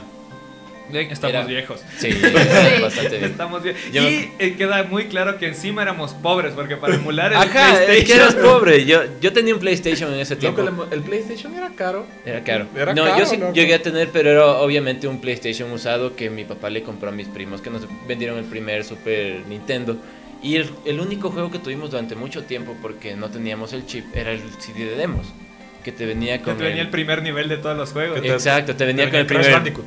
Crash Bandicoot 3, tenía el, no, el Spyro eh, y Cool Borders y Spyro, no, yo dije Spyro. Había uno de esos No, que venía Medieval, con el juego de, de Spider-Man de PlayStation igual. Y, y justo, o sea, pe- peleabas contra el primer enemigo y se moría el demo. Claro. Y nosotros optamos por la computadora porque igual tuvimos un CPU, el cual no... Esto es chistoso porque en nuestra casa nadie sabía cómo conectar una computadora. Y mis papás tuvieron el CPU con el monitor y todo, todo ahí. Ahí. Hasta que dijeron, no, deja que tu tío venga a conectar la computadora. Y él vivía en Machala, entonces tocó esperar como que un año para que venga a decir, enchufar. y aplastar el botón. Em, Ajá, exacto. Y ahí fue como que, wow, o sea, y lo primero que yo vi fue el emulador de Super Nintendo y tenía como el- un chillón de juegos que, que decías que... ¿De dónde salió tanta, tantos juegos? Entonces ahí dejamos de por lado de... Tantos juegos existen. ¿Quién Ajá, quiso- y quién eran de tantos Super Nintendo. ¿quién- cómo, ¿Cómo ibas a imaginarte que iban a haber Y tantos juegos? Realmente sí eran esos juegos. O Claro, sea, era- digo era- porque es que, por ejemplo, yo tenía el Nintendo y el Super Nintendo, pero también tenía El una... Polystation. Ajá, que Ajá. tenía como Los que mil y un 3000. juegos. No, Sí, pero no, tenía ¿cómo tres es? nada más. 9.999 juegos en uno En y era uno. el mismo, pero mis Ajá. En diferentes niveles. ajá. Colores diferentes y cosas Pero sí, esa computadora fue lo que dejamos y dejamos el PlayStation así de lado. También mi papá nos quitaba el PlayStation de vez en cuando cuando veía que jugábamos mucho. Entonces un día te despertabas y ya no había PlayStation. Claro, Entonces- Es que, es que los papás quitaban el play, los papás quitaban el PlayStation porque el PlayStation te hacía tonto, Ajá. pero la computadora no. Exacto. La computadora, computadora porque en mi computadora voy a hacer deberes. Exacto. Bueno, en mi caso, yo sinceramente comencé con el mundo geek por las películas. Eh, como Star ya- Wars. Exacto, como ya dije en el primer programa de Geeking Up, eh, mi primer acercamiento fue cuando hicieron la remasterización de las de los Star Wars, que trajeron todas las figuras y todo. Y de hecho, la figura de Darth Vader que está atrás de Kaiser es de esa época que mis padres me compraron. Era ese y un Arturito que no fue, que no, no sobrevivió a los años. Entonces, pero ese fue mi primer acercamiento. Un Arturito que no sobrevivió Que no gameplay. sobrevivió y un Darth Vader que sí sobrevivió. Lo que yo sí tuve fue Transformers como loco. Mi papá sí tuvo, o sea, tenía, le encantaba igual ver eh, Guerra de Bestias Transformers. Entonces, Qué divertido. Qué bestia, qué buena serie que era. Y uno ver el Cuando 3D uno- en esos tiempos era como que, wow, que eso está en 3D. Y ahora ve ¿Cómo, uno eso y es cómo como rayos pasa eso? asco, está en Y, 3D. y eso dio paso a que mi papá nos compre eh, Transformers como locos. Teníamos un baúl completo, o sea, de juguetes, que eso sí, recalco, mis papás sí nos dieron juguetes. Dañábamos, pero nos compraban. Pero que tú eres de la costa, loco. Entonces en la costa sí apoyan, ¿sabes? O sea, sí, pero yo nací en Quito y vivimos acá. Pero sí, mis papás realmente sí, en esa parte sí nos dejaron tener eh, esa parte de la infancia en la que tienes muchos juguetes que puedes tener hasta videojuegos. Yo re- Llegamos al Play 1 con mis papás porque de ahí nos compramos por, por nuestra propia iniciativa nuestra propia consola, un GameCube. Y de hecho, cuenta la Ese leyenda que, que dañaron ese GameCube o vendieron o algo así. Oh, oh, sí, es muy chistoso. Si mi hermano me está escuchando, eh, voy a contarles una anécdota Debe algo, estar algo triste. es fan Ajá, acérrimo. ajá. Porque verán, viejo Arnie. Sí, eh, eh, viejo Arnie. Eh, verás, tuvimos una consola, el, el, Game- el GameCube que nos compramos, lo compramos entre los tres. O sea, cada uno poniendo, no me acuerdo qué cantidad de dinero, pero fue exacta. Y lo compramos en 175 dólares en ese tiempo. No sé cómo. Un dineral, loco. Ajá. En- en No sé cómo, no sé cómo logramos reunir dineral. todo ese dinero. Fue, fueron años de ahorro, pero fue en una Navidad y, Y además, queríamos. ¿qué, qué edad tenían? Yo tenía 12 años. ¿Ves? Imagina, Brother. consigue, consigue 175 dólares a los 12 Yo años. tenía 12 años. Respecto. ajá. De Y nos ahorramos esa plata porque por ayudarles a mis papás en el trabajo y todo. Y, y teníamos ese dinero, entonces queríamos comprarnos el. Y lo el vestían GameCube. al cocho de Porque no queríamos un PlayStation fotos. 2, queríamos un GameCube. Porque Desde, el GameCube desde era. ahí, desde ahí ya vendías stickers. No, ahora, ahora, ahora eso es lo que me da de comer, por si No, en ese tiempo vendía drogas. En ese tiempo, o sea, Otras drogas. Otras Ajá, otras drogas. drogas, otras actividades ilegales. Pero compramos la consola, llegó con, era una edición platino de del GameCube y vino con el Mario Kart Double Dash. Curioso, tuvimos ese juego dos años hasta poder comprar un juego porque los juegos te costaban 80 dólares. 80 dólares, claro. Ajá, y, y le dimos, o sea, esa consola eh, le dimos palo hasta cuando yo tuve que. Yo tenía unos 12 años, entonces la vendimos cuando yo tenía unos 16, casi por ahí. Pero lo chistoso y lo interesante es- fue que a esa consola le compramos cuatro controles, o sea, lo teníamos, teníamos con el volante, teníamos memory cards, teníamos cantidad de juegos que ya fuimos comprando con el tiempo y eran juegos equipado. juegos originales porque no podías conseguir juegos copia de GameCube porque no había el chip. Y hasta cuando salió el chip, ya le pusimos el chip, teníamos una cantidad, o sea, esa consola bien se pudo haber vendido en, no sé, yo me imagino que unos 400 dólares bien vendidos en ese tiempo. Pero eh, mi año dijo, vendamos el, el, el GameCube para, para comprar el Wii porque ya estaba a punto de salir el Wii. Entonces dijimos, chévere, ya vendámoslo. Y se le ocurre venderlo en la fabulosa cantidad de 100 dólares en Mercado Libre. Porque dijo, es que no... valorado en 400. Teníamos 15 juegos originales, teníamos el Resident Evil 4, el, el que te venía, o sea, el, la, la edición, la, la única edición que hubo, pero tenían dos CDs, tenían sus manuales, todas las cajas teníamos el Super Smash Brothers y un montón de juegos, o sea, pero era, era ridículo, o sea, para venderle esa cantidad de dinero, mi hermano dijo, no, no nos van a dar más dinero, no, o sea, 100 dólares es lo que nos van a dar. Arnaldo Ajá. el as de los negocios. Entonces, Sí, suena, a viejo Arnie. Entonces, Entonces ya cuando, o sea, y, y teníamos, o sea, era, era la consola con la que nos reuníamos con nuestros amigos a jugar Super Smash Brothers, jugábamos, sacábamos la madre. Era la consola de todos, por decir, de esa manera. Y un día cogió, la vendió, eh, le envió a un man en Waykill. De hecho, yo sigo buscando en Mercado Libre de vez en cuando GameCube, a ver si es que asoma mi GameCube, volver a comprarlo. Y, y con esos 100 dólares le compró unos guantes y una pelota al Jocho y a mí unos zapatos. Y, y él mismo se compró cómics. Y fue, ¿y el Wii? ¿Dónde está el Wii? ¿Qué onda? Y no, o sea, eso fue, y eso le recalcamos hasta ahorita es porque es la peor inversión que pudo, o sea, lo- se nos fue llevando la mitad de la infancia a todos y a todo nuestro grupo de amigos, entonces es un tema que seguimos, seguimos hablando y seguimos recalcándole a él porque Y, y eso Nunca- que extrañamos no- nuestro GameCube. Y eso que él ya, tiene- ya va para los 30. Ajá. Le Nunca te lo perdonarán. porque Y son- sigue Nunca. buscando el GameCube. Sí, yo Libre. sigo buscando de vez en cuando, pero algún coleccionista bastante, bastante inteligente que lo compró debe tenerlo por ahí. Ok, chicos. Ahora, eh, díganme cada uno de ustedes qué es lo que considera que es ser geek. Si te hicieron bullying en la escuela, ya eres geek. ya. Es que hay muchas razones por las que te pueden hacer bullying en la escuela. De hecho, hay mucha gente que le hacían bullying en la escuela y ahora está ah, pidiendo derechos y buscando casarse. Ah, Oh. hablas, de, hablas de los gordos, ¿verdad? Sí. Ah, Ah, no lo sé. Es que, bueno, eh, yo, yo cacho que la mayoría de la gente que tuvo como alguna especie de infancia difícil, puedo decirlo así, Sí, me, me arriesgo a decir se que tuvo, una infancia, tuvo una infancia difícil, buscó refugio en las cosas que les ayudaba a vivir una realidad afuera de lo que estaban viviendo en ese momento. O sea, poder coger y jalarte uh, uh, eh, todo el, el- el- el condumio de, de X-Men y decir como qué bacán, es un universo en donde todo el mundo puede hacer lo que quiera Y nadie me molesta. y nadie me molesta. Exacto, es que esa es la cosa. O decir como, ah, mira, él sufrió, murieron sus padres y ahora es Batman. Pero yo, yo no puedo ser Batman porque no soy rico. Pero puede ser Puede ser Peter, Peter Parker. Parker. Exacto. Exacto. No puede ser Batman, pero puede ser Spider-Man. Entonces sí, yo creo que había un montón de historias que se contaban dentro del universo de los cómics. Que bueno, eso es otro tema, porque es el viaje del héroe y la muerte de los padres como figura argumental. Pero eh, el, el hecho de que el personaje principal esté sufriendo y esté pasando por situaciones difíciles hace que la historia se vuelva más relacionable. ¿Relacionable con quién? Pues con la gente que era, estaba dispuesta a ese tipo de contenido y era la gente que estaba eh, teniendo situaciones complicadas en su día a día. Eh, los cómics y ese tipo de cosas, que es lo que más se relaciona con el mundo geek, eh, ah, surgieron durante la depresión de Estados Unidos para ayudarle a la gente a escapar, a tener otro tipo de ideas, que, que- que piensen que tal vez hay un futuro más interesante y mejor en donde ellos podrían ser parte de la solución y el cambio y tener una vida más plena. Pues no solamente llegó a esa gente, llegó a niños, llegó a, a- Sí, es a- llegó a la gente en general. Es un escape de la realidad. Te, te Exactamente. brindaba, te brindaba Además, una es ser salida. cool y hacerse notar. Entendí la referencia. Soy 101 a muerte. Creo que también es como algo evolutivo, es como la evolución, por decirlo de alguna forma, de lo que fue el nerd.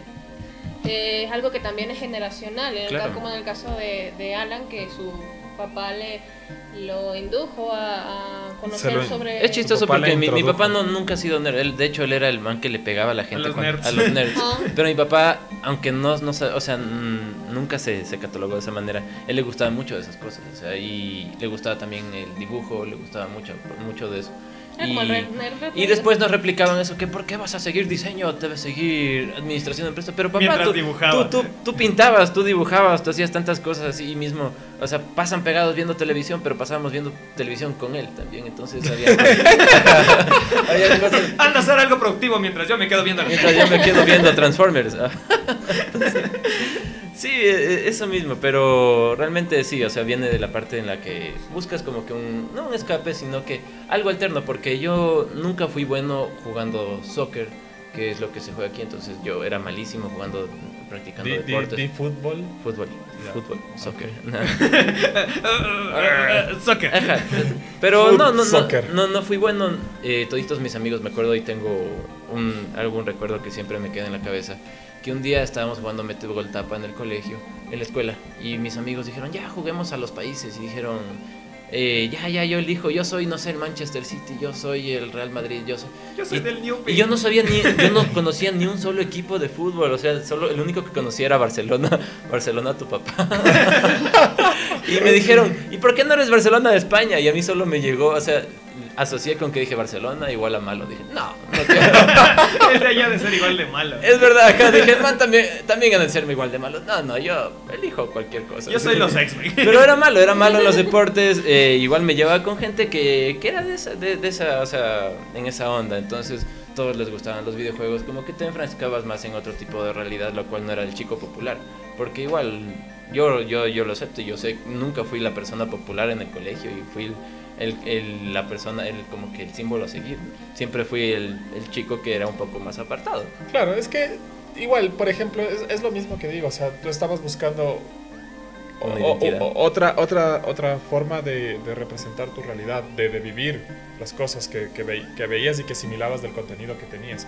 Y creo que le pasa mucho a, a la gente geek, que antes era nerd. Ajá. Eh, eh, era- es eso, nunca fuimos los populares. Siempre fuimos como los que estaban yendo en contracorriente. Éramos los parias. Los relegados. Sí, éramos los parias, los que luchábamos por... por ah, Porque no nos golpeen. por favor, quiero salir a recreo y hacer alguna estupidez porque voy a ser el centro de atención, pero en mal plan, ¿no? Ajá, no, no era, no era el que, que las chicas suspiraban y decían, ah, qué guapo ese hombre. No, era de que las chicas decían como, oh no, ya vino. Corre. Acá. De hecho, de hecho es interesante que menciones lo de geek de, y nerd porque de hecho desde sus inicios hay como que esa, esa mezcla y creo que ahí la- el lenguaje sí nos ayuda muchísimo porque, eh, bueno, muchos ya saben que la palabra geek eh, es un término eh, de Estados Unidos, o sea, o sea, mejor dicho, del, del idioma inglés. Es gringo. Exacto. Porque el equivalente en el español es el friki, ¿no? Que también es una Ajá. evolución del, de una- Del freak. Del freak, Del que es del engendro, el raro, el... El raro. Exacto. El fenómeno. El fenómeno, exactamente, que surge de, la, de los shows de fenómenos que había en los Estados Unidos, ¿no? Pero en algún momento se mezclaron los tres términos, el freak, geek y nerd. Pero son cosas completamente distintas. Y de hecho, el, el, digamos, la palabra geek se ha como que reivindicado en, esto, en estos últimos, que serán 20 años, 10 años. Hay algo curioso ¿Cinco que... años? Cinco. Sí, Cinco. cinco años. Cinco. Años que, de desde que Marvel comenzó a, a des- despegar. Ajá. Marvel es el que hizo el Sí, Exacto. pero los 10 años fueron como que un progreso. O sea, ahora últimamente es lo que te das cuenta y, y también, también te das cuenta en cuanto a cuando se acabó la, la etapa de Marvel. Porque hace unos dos años era el auge de, de que era famoso, o sea, era popular. Entonces todos querían tener Iron Man, todos eran capi- Team Cap, Team, Iron Man o eran eh, DC, Marvel y todo. Pero eso tú no veías antes. Y ahora que se acabó la última, o sea, esta etapa de, Marvel, que es la más representativa hasta el momento, obviamente porque tiene a los, a los personajes de la infancia de mucha gente, eh, se empieza a notar igual una, una caída en, en popularidad, igual en, en esto en el ámbito geek, porque la gente ya dejó de, la gente ya dejó de, de prestarle atención. Dijo, mucha gente dice, oh, ya me vi la, la última, para mí, Ya no- con Avengers se acabó Marvel, y es verdad. O sea, mucha gente ya no va a volver a decir, ay, que quiero continuar a ver, ¿por qué no? Y todo es cuestión de popularidad. Sí, es algo que, que pues todavía sí tiene popularidad, todavía sí se siente que Claro, se marcó está un hito cima. O sea, por ejemplo, eh, ya que estábamos comentando así las anécdotas y eso, yo recuerdo que a mí me daba pena decir que leía, por ejemplo, los libros de Harry Potter, porque yo leí, leí Claro. esos libros antes de que salieran las películas, a mí me interesaron bastante esos libros, yo estaba súper pequeña. Y cuando todo el mundo estaba hablando de la película, yo, yo también era pobre y no había ido al cine, no, no la había visto ni nada, entonces eh, solamente había leído el libro. Me la porque- dibujé completa. Sí, porque lo, lo había como heredado. Entonces, este. Todos hablaban de la película, entonces yo llegué y, como por querer estar incluida así en la conversación, dije una escena que resulta que no estaba en la película, nada más ¿Se estaba en el acuerdan libro. cuando pasó eso? Y todos como No. que, no, yo, Eh, y me oculté así. Qué desgracia. No, Y puede es ser. algo que es diferente ahora. Por Ah, ejemplo, ahora no, sí está en... Es que les decías, es que yo vi la versión extendida. Pobres. No, no se quedaron hasta el final de la película. Hasta el final del VHS. No, pero lo que dice Nati es cierto, o sea, había, o sea, de hecho, incluso hasta ahora, de cierta manera, el hecho de que tú digas, sí, yo me leí el libro, todo el mundo te queda viendo como que...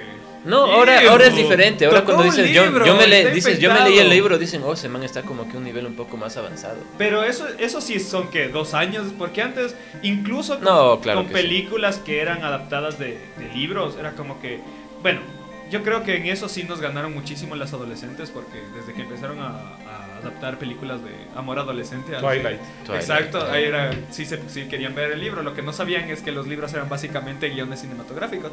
Pero, Sí, cierto. Sí, yo lamentablemente también lo leo. pero, lo, o sea, lo Y que me usted- gustó. no. Lo que ustedes dicen es bastante cierto. O sea, eh, hubo una época en que decir que te gusta Star Wars, decir que te jugabas videojuegos. Decir eh, que te gustaba, ajá, exacto, que te gustaba ver series de edad. dibujos. O sea, que un hombre de 20, pasado los 25 años diga, no, es que a mí me gusta Star Wars, era como que... ¿Y qué haces con tu vida? Loco, eso es Ajá. para Sí. niños. Exacto. Claro, y peor, decían, peor los superhéroes. no tienes vida, eres antisocial. O sea, ya, ya de adolescente te decían así como que, ¿y por qué te gusta eso? ¿Por qué no sales a tomar con tus amigos? Exacto. Sí. Tengo 15 Tal cual. años. Mamá, me gusta Sucedió. Star Wars, pero eh, ¿por qué no sales con tus amigos? Tu papá ya te va a llevar un chongo. De hecho, aquí... Que se aquí vista sí- de la Eh, princesa que Leia, por favor. haber pasado realmente. De hecho, aquí sí entra, aquí sí entra una, una anécdota de cómo que nos conocimos con Alan, de hecho, en el colegio. Sí, Porque... El chongo. No, porque es que estaba cambiando un billete de 20. no, o sea, alguien, alguien, No, mencionó, alguien mencionó a Pokémon y, y era justo la Exacto. época de Pokémon Di- Diamond and Pearl. Ya. Y nosotros La empezamos mejor a- época. Y fue, exacto, y, y cuando alguien menciona algo así, yo, yo llegué nuevo al colegio, Sí. y cuando alguien menciona algo que es afín a ti, es como que te levantas como la, los suricatas. Así Te levantas como suricata y dices, ¿a alguien más le gusta eso? Y, es, y, Y, y te empezamos pegas. a hablar y, de ajá. Pokémon, así. Y, es- Sí, y es como sí, que sí. dices, oye, ¿y, y, y qué te gusta? Oye, pero por ejemplo, verás, yo, yo nuevamente reitero, viví en la costa la mayor parte de mi niñez, pero después vine a vivir acá a Quito de regreso, a eso de los 12 años. Y llegué justo en el cambio de que ya era primer año de colegio, me había quedado un año sin estudiar porque no logré matricularme y pendejadas así, y yo estaba así como. Mi, mi, mi- mis músculos de sociabilidad. o sea, No estaban eh, esta- articulados. sí, Sí, es estaban terrible, como es súper mal. Y llegué y en el colegio estaba así como, oh no, voy a apestar, voy a apestar, voy a apestar, voy a ser el peor, la gente me va a ver raro y de, de repente nos dicen, preséntense. Y yo me acuerdo que de los 24 que eran en mi curso, eh, un amigo, que bueno, en ese momento no era mi amigo, pero él dijo, sí, eh, me llamo tanto y me gustan los videojuegos. Y yo ya, "Eh, ese, Ese man, man, es mi amigo. Es verdad, es verdad. Es que antes tú no podías apegarte a cualquier persona porque realmente cuando estás en el colegio se nota igual, se nota cómo, cómo van las, o sea, las diferencias, las clases en, en el ámbito estudiantil. Si y no siempre lo son los que ve los que practican, el que practica Musical. deportes, el que, ajá, el que juega Sí. fútbol eh, ya es un campeón, el man, el man se, se lleva lo mejor y es el más popular Sí. y todo y sale a tomar. Exactamente. El, Ajá, el man y- sale a fiestas y regresa y dice, este fin de semana estuve, vacilé con esta chica y no sé qué, y uno dice Y como, uno dice, wow, yo ni siquiera he dado mi Yo- primer beso. Yo pasé tres gimnasios Pokémon. este, fin de, este fin de semana yo gané la liga Pokémon. ¿Dónde está mi medalla? Y es-. Uno se, uno se va creando como que una coraza, sí, y es verdad, te pegas a la gente con la que, con la que tienes ese, ese, Claro, me acuerdo, me acuerdo que a, a- a mi amigo y a mí nos molestaba un montón y decían así como, ah, sí, no sé qué, y salir y la fiesta y no sé qué, y decían como, no, no le invitas a estos manes. Eh, ellos se quedan con su Pikachu nivel 80. Ajá, eso pasa. Sucede. Bueno, yo sí. Con su Pikachu. Ah, sí, Pikachu, Simón. Ajá, porque decían Pikachu. Bueno, pero felizmente las cosas están cambiando y como vengo diciendo desde los geeks somos, somos legión y ahora estamos dominando el mundo porque resulta que las mentes más brillantes del mundo, las- los empresarios más importantes, Fueron los- buleados cuando la- eran. las celebridades que están ahorita en top son geeks. Claro, o sí, es cómics, o, o sea, eh, Samuel L. Jackson, él, o sea, él fue a Marvel y dijo, por Dios, por Dios, por Dios, quiero ser un personaje, y salió Nick Fury negro. Ajá, y ahora es. En realidad se olvidaron del Nick Fury original. Ya no, ya No, ni siquiera en cómics. aparte de eso, o sea, ponte a pensar que todo el contenido de entretenimiento, que es la industria que más plata mueve actualmente, todo lo que es cine, música, televisión, videojuegos, todo lo que es entretenimiento, el, conten- el contenido que existe en internet es hecho por gente como nosotros. Claro, y todo partió desde algún Es libro, hecho, desde es algún hecho por la videojuego. gente que, que le bullearon y que decidió refugiarse en sus universos de fantasía que dije hace rato. O sea, decidieron crear su propia realidad, decidieron cambiar las cosas y decir, el mundo real, ah, ¿para qué? Voy a hacer eh, la Tierra Media. O sea, de hecho, sí, así resulta.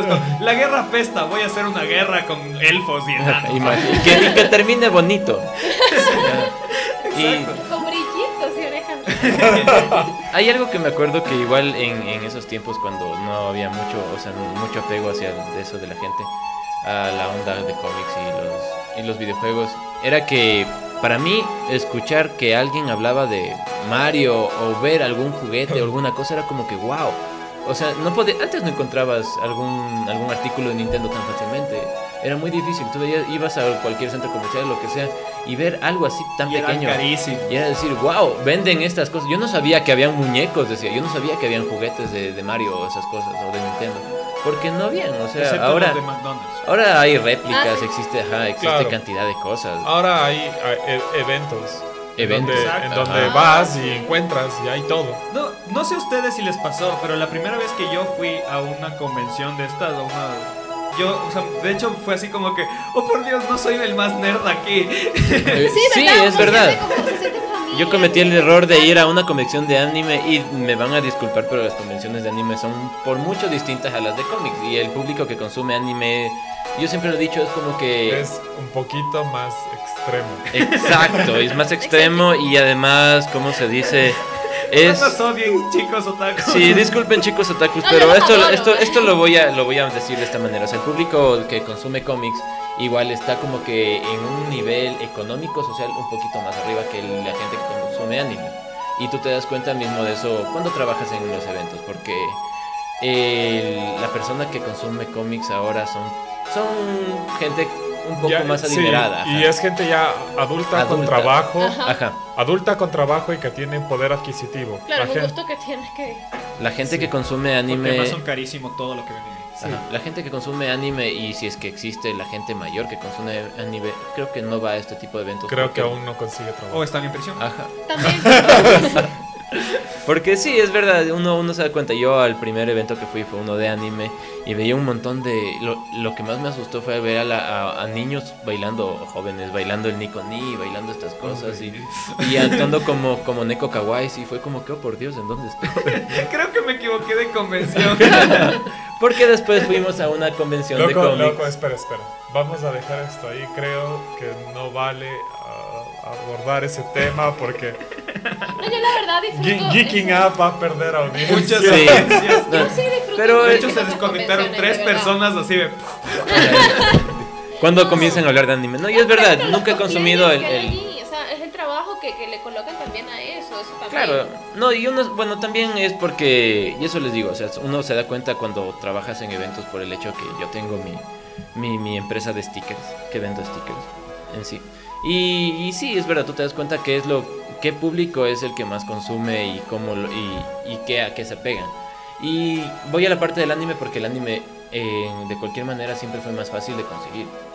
Eh, uno buscaba, uno como, como persona que jugaba videojuegos, era muy difícil conseguir un videojuego, conseguir algo o, o buscarlo o llegar a ese punto.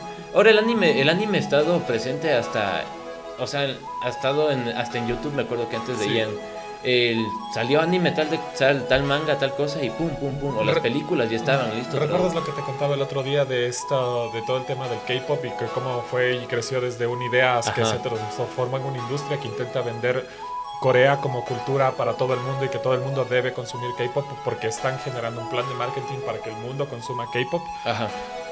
No es que a la gente no le guste el K-pop porque es bueno, es porque es alienación.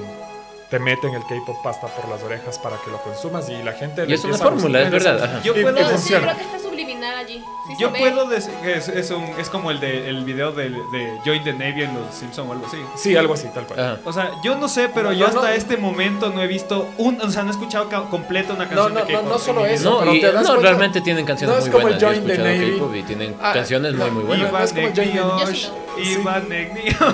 No, no es así, eh, pero sí es un plan de marketing en el que las redes sociales están bombardeándote con, sí, mira lo que hicieron los chicos de BTS o lo que sea. Ajá. Ya, ya te dice, o sea, ya hay un, aunque tú no consumas eso, llega a ti, llega a ti de alguna forma. Y, aunque no lo crean, Japón hace lo mismo con el anime. Claro, y es verdad. Y partiendo de eso, uno Entonces- consume anime desde que es chiquito porque hasta lo pasan en la televisión. Sí, Japón, eh, hubo una época a mediados de los noventas en las que Japón dijo, nuestra industria de animación es tan buena, la gente no tiene ni idea de lo que se están perdiendo en el mundo. Japón es potencia mundial y vamos a demostrarlo y empezaron a exportar el anime. No es que Ajá. las series se volvieron populares porque, ah, qué bestia, qué gran contenido, vamos a importarlo. No, Japón fue y dijo como, Le regalamos. aquí, Claro, aquí, aquí tiene verdad. presente. Es que ¿quién, quién de niño no se enamoró de Dragon Ball Z? Es verdad. Y, y de, de no esa te- parte... No, no te enamoraste de Dragon Ball Z. eh, eso es Eh, bueno. pero es de verdad. nada de anime. De anime sí, o sea, yo, Los Caballeros del Zodiaco. De Claro, Samurai X. Samurai Sí, X, Samurai sí. X. Sailor Moon. Ranma, no. Y de ahí, de ahí parte es como que todos parten aquí, aquí en eh, Ecuador otras empieza, empezaron casi de la misma eso sí. manera. Pero a donde te fuiste encaminando fue lo que, lo que se O sea, fue. yo creo que Japón me atrapó con los Power Rangers. Sí, O sea, los Super- Power Rangers. Los Super Ajá, Sentai. Ajá. que eso fue increíble. O sea, cachas que fueron y dijeron como, aquí está la fórmula, tenga, señor Estados Unidos. Señor, eh, ¿cómo es? Sagan. Sa- Saban. Saban. Saban. Venda. O sea, no tiene que hacer nada, solo venda. Ya está hecho, venda. Entonces Solo Japón, adapten. nomás. Ja- Japón también tuvo eso y por eso es que el anime se volvió súper, súper popular en todo el mundo. Imagínate que. Y eso, es a lo que yo voy, que, que la- el público que consume anime es más popular hablando de, de- en sí del pueblo, porque tienes más acceso a eso desde no, que eres pequeño. Discúlpenme. No, pero yo, no, yo, no hablo, yo no hablo de eso, sino que hablo de la parte de, porque cuando hablas de popular tienes La que, seg- plebe. tienes que segmentar, tienes que segmentar eso que mucha gente llega a, consum- llega a consumir el anime eh, de esa manera. Yo me acuerdo porque toditos, o sea, a mí nunca me gustó mucho Naruto, me gustó Naruto un poco eh, en sus inicios, pero eh, tú te das cuenta cómo va, cómo llegas a conseguir ese, ese material, ese anime tan fácilmente, porque en las tiendas de, de películas tú decías, oiga, ¿tiene Naruto? Decías, sí, tengo de aquí, del capítulo 1 hasta el 300, vaya, Y comprabas llévese". los 6 CDs. Exacto, y comprabas la cantidad de CDs, pero Y con los videojuegos, con los cómics era, es más difícil, con los cómics y los videojuegos era mucho más complicado llegar a tener ese material en tus manos.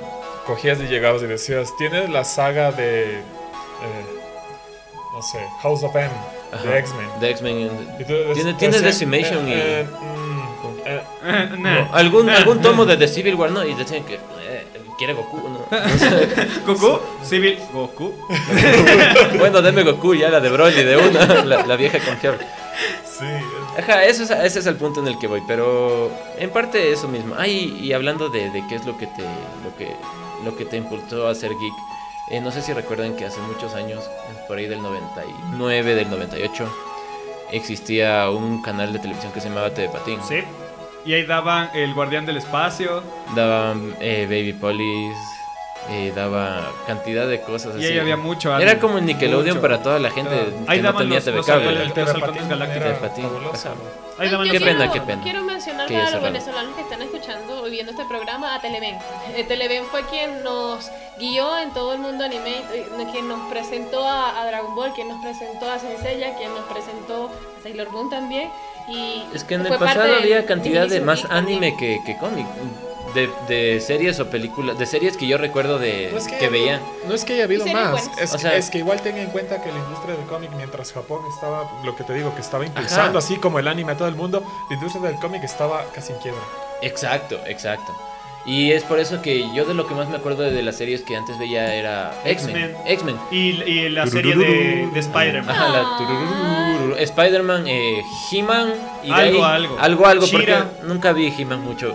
Pero de animes yo me acuerdo cantidad de animes. Ajá, Ah. o sea, pero cantidad de animes Y tremenda. el, el mejor superhéroe del mundo. Las el, tortugas ninja. No, el pato Howard. No, no me Ah, acuerdo muy bien, muy bien. Pero sí. Entonces eso sí, el anime ha tenido más, más, más impacto en toda la, la sociedad que, que los cómics, porque el anime está desde hace mucho tiempo antes y los cómics comenzaron recién a resurgir ahora con, bueno, Con- claro, con el, Marvel. Pero, el pero igual, que por ejemplo, ahora. yo, yo empecé consumiendo muchísimo anime y no me avergüenza para nada. De hecho, creo que las mejores cosas, el No, no. mejor contenido que he consumido en la vida ha sido cosas de anime. O sea, el hecho de que hayan puesto Evangelion, que es mi serie favorita del mundo mundial, En ahora en, el- ahora en Netflix, para mí fue como, ok, me lo voy a volver a ver, aunque esté mal doblado, pero me lo voy a volver a ver. Sí, no me he visto Evangelion, pero veo que full gente se, que se queja de eso. Loco, está súper bien Evangelion. Tienes que vértelo, loco. Si no te has visto Evangelion, apestaste. Como gente, como ser humano, como todo, loco. Permiso, me retiro, me voy a mi casa a llorar. Como amigo, loco. del anime Sí, hay cosas tan, tan buenas como que yo no veo, yo no consumo anime sino hasta que me lo, hasta que me lo recomiendan. Como me pasó con Boku, Boku no Hiro, con Shingeki también. Me dijeron, oye, mírate esta serie que está buena. Y, y también la gente nos venía y nos pedía, oiga, ¿tiene algo de Shingeki no de Shingeki que qué? Y agarraba, ¿Qué, qué, qué? agarraba un esfero, a ver, déjeme anotar y ya le traigo ¿Qué, mañana. qué, qué? Pero, con J, y después cuando ya tenías como que ahí todo sondeado, decías, ve, me pidieron bastante de esto, esta serie debe estar buena, vamos a ver qué es y qué tal, o sea, es muy bueno. Y así nos pasó con muchas, muchas de las, de las series y animes que, que he visto, porque no es que soy tan, tan fan del anime. Si consideras que eso es bueno, Evangelion te va a explotar. Yo quiero, cabeza, yo quiero sí regresar, mi hermano yo quiero regresar algo que dijo Kaiser, de que somos nosotros, o sea, son los geeks los que están ahorita creando el contenido, el nuevo contenido, o sea, todo lo que es cine, televisión. Y de hecho, ahí es donde se basa mi, mi tesis de que los geeks vamos a dominar el mundo ya mismo. Y es porque, volviendo al, al primer semestre de comunicación, quien maneja los medios de comunicación controla el mundo. Entonces, si es que nosotros, o sea, si es que los geeks dominamos los mensajes que se envían, Pero ya dominamos los mensajes. Pero nunca, nunca vamos a superar a los Bryans. es que loco, Ellos es tienen que lo- guaguas o sea, de- de cinco. No sé si, si alguien me vaya a apuñalar por esto, pero es que los Bryans son mucho más fáciles de, de manipular. O sea, es lo que es lo que pasó. O sea, incluso el Brian más Brian del mundo sabe quién es Goku y sabe quién es Vegeta y sabe. El Brian más Brian del mundo consume anime. Es Exacto. verdad, es verdad. Sí. Exacto, es verdad. O sea, y eso es a lo que me refiero. y el hecho- no es y el por hecho intentar pasó- discriminar, pero el anime es mucho más fácil de conseguir. Y lo que pasó con, con Avengers Endgame, de que se ha convertido en la película más taquillera de la historia, ¿sí? Y no sabemos cuánta gente la ha visto pirata ya. O sea, si toda esa gente la pagó por ver esa película, no sabemos cuánta gente la ha visto pirata. O sea, llegamos a... Es cuestión de, ese claro, mensaje, ese llegó a un chillón de personas. O sea, ¿sabes cuánta gente está repitiendo la frase de te, cre- te quiero 3 millones en este momento? Bueno, Cuatro. justo en este momento debe haber muchas personas diciendo Cinco esa frase. personas. No. No, no, No. sí es verdad. Te apuesto, o sea, te Dis- apuesto. discúlpenme la ignorancia, pero ¿de qué estamos hablando? De, de Avengers. Avengers Endgame. de Endgame. No te has visto aún. Yo vi en inglés, bro. Bueno, entonces, eh, I love you. Three- Treehausen. Treehausen. Ya. Discúlpeme, señor. Ah, ok. Bueno, eh, de hecho, vamos a ir terminando el, el- este programa, pero antes de eso quisiera hacer un. Espera, ya un se está pequeño- acabando. Yo quiero seguir hablando. Hay hallazgos sobre esto. Eh, encontré navegando en internet sobre el tema, encontré algunas cosas que de hecho están, o sea, no sé si se sientan ofendidos, pero En Xvideos. a mí por lo menos me pareció Ah, gracioso. ya relució. Ah, vayan a ver The Es- Voice. Ay, Ahí está. Por Dios. es el manifiesto de los geeks. Porque cabe recalcar de que los geeks ya tenemos un día del orgullo también. Día, del, Orgullo Día geek. del Orgullo Geek. Sí, es Por el Dios. 25 de febrero. me- No voy a participar. Es el, es el 29 de Sí, febrero. Es el, es el 30 de febrero. Es el día que se estrenó Star Wars. El 4 de La, julio. la primera película de Star Wars. Hablando de Star Wars, eh, yo nunca, nunca fui muy afín a las películas, a las originales de Star Wars. Eso es porque. Porque no, y es que maca, no, no, y es verdad, o sea, a mí lo que a mí me encantaba Alien, o sea, me- Alien, toda la saga de Alien Predator y todas esas cosas son wow. Pero cuando vi Star Wars que eran un poquito por ahí Está contemporáneos. Súper endulza- endulzadas. Ajá, Ah, y además tú ves, o sea, una producción que obviamente no tuvo mucho dinero en la cual están peleando y mueven, son movimientos como que, ay, te pego, ay, te esquivo, bueno. Y no es una trama tan enganchadora. Lo que me encanta de Star Wars es el universo que partió, de, eh, o sea, de eso salió mucho contenido que era, o sea, en cómics, en libros, que tienen historias muy, muy buenas. No, no desmerito el, trabajo de George Lucas con las Bueno, primeras técnicamente películas. el, el- Pero el universo tienen un- extendido no lo hizo George El Lucas. universo extendido no es de George no, Lucas obviamente, y por eso nada- mismo. Y ahora ya no George de Lucas, nada. por eso no es mérito a, a- a la obra de él, que, que fue lo que dio parte a lo demás, porque lo demás son, hay cantidad de libros, información que la- él ni siquiera sabe que existía, que por un momento fue canon, ahora ya, ya que Disney Es lo que tomó. loco sí estaba difícil hacer canon todo lo que decían que era canon. Claro, pero em, hablando eso de Star Wars, eh, a mí nunca me agradaron mucho las películas porque tienen muchos muchos huecos, es verdad. Es muy y tiene- dulce, está súper endulzada la película. es Loco, como- pero para la época, o sea, recordemos que esa película fue hecha en el 75. Exacto. O sea, para el momento en- Alien salió dos años después. Pero George Lucas le hizo con el- la mitad del presupuesto de con Alien. sus disculpa. primos de actores, ¿no? O sea, Casi, disculpa, sacó a un carpintero de su carpintería y lo hizo Han Solo. O sea, tienes que darle mérito a eso. No, eso sí, por eso yo le doy, yo le doy todo el mérito, pero eso sí recalco, no me gustan las películas y soy sincero, no me gustan las primeras películas porque así te las veas con la re remasterización, la trama no va a cambiar y, No, no, con la re- remasterización son malas. Y el y el mayor el mayor spoiler del y que te golpeemos, por favor. ¿Quién dijo eso? Un vidente que dice Joel. Bueno, algún rato algún rato me llegará mi castigo Sí, divino, es- es una pero. Después te llegarán los Bryans. pero para eso mismo está este espacio para Por debatir. favor, déjeme, déjeme, vamos con el manifiesto geek, por favor. Dice, los geeks tenemos derecho a ser más geeks, quedarse en casa, no tener pareja, a no gustarnos el fútbol ni el deporte, a la asociación geek, a tener pocos amigos, a tener todos los amigos geeks que se quieran, a no ir a la moda, al sobrepeso, a la miopía, a exhibir el propio gusto de ser geek y el derecho a dominar el mundo. Los geeks están obligados a ser geeks pese a todo, intentar ser más geek que otro. Si hay alguna discusión sobre algún tema geek, opinar, sa- salvaguardar todo el material geek. Hacer todo lo posible para exponer el material geek como si fuera un museo del geekismo. Por Podemos favor, pode- podemos estudio. debatir un poco eso eso de ahí. Espera un Porque segundo, déjame es muy terminar. extremista lo que está explicado ahí. No ser geek del todo. Es el manifiesto. Sí. Hay que estar especializado en algo, ir al estreno de cualquier película geek, comprar antes que nadie un libro o DVD geek, esperar cola antes del estreno geek y si es disfrazado o con una camiseta geek mejor. No desprenderse de nada nunca relativo al mundo geek, intentar dominar el mundo. Dominar el mundo.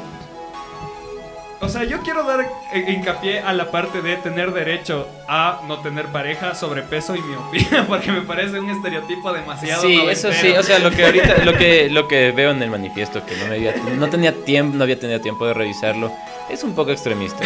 Por eso Creo dije, que me hay, existe Es que gente y gente. Que chistoso. Y por eso es que es un poco radical. o No, sea, no me dio gracia ya, gra- no, no, no me siento identificado. Flipping tables. Ok, ahora, Pero esto es, esto es un... Sí, no te gusta Star Wars, no tienes derecho a, Sí. a comentar. me gusta, me gusta mucho Star Wars, pero no soy muy fan. O sea, eso les digo, o sea, son películas entretenidas, pero no son la, no son como lo pintan.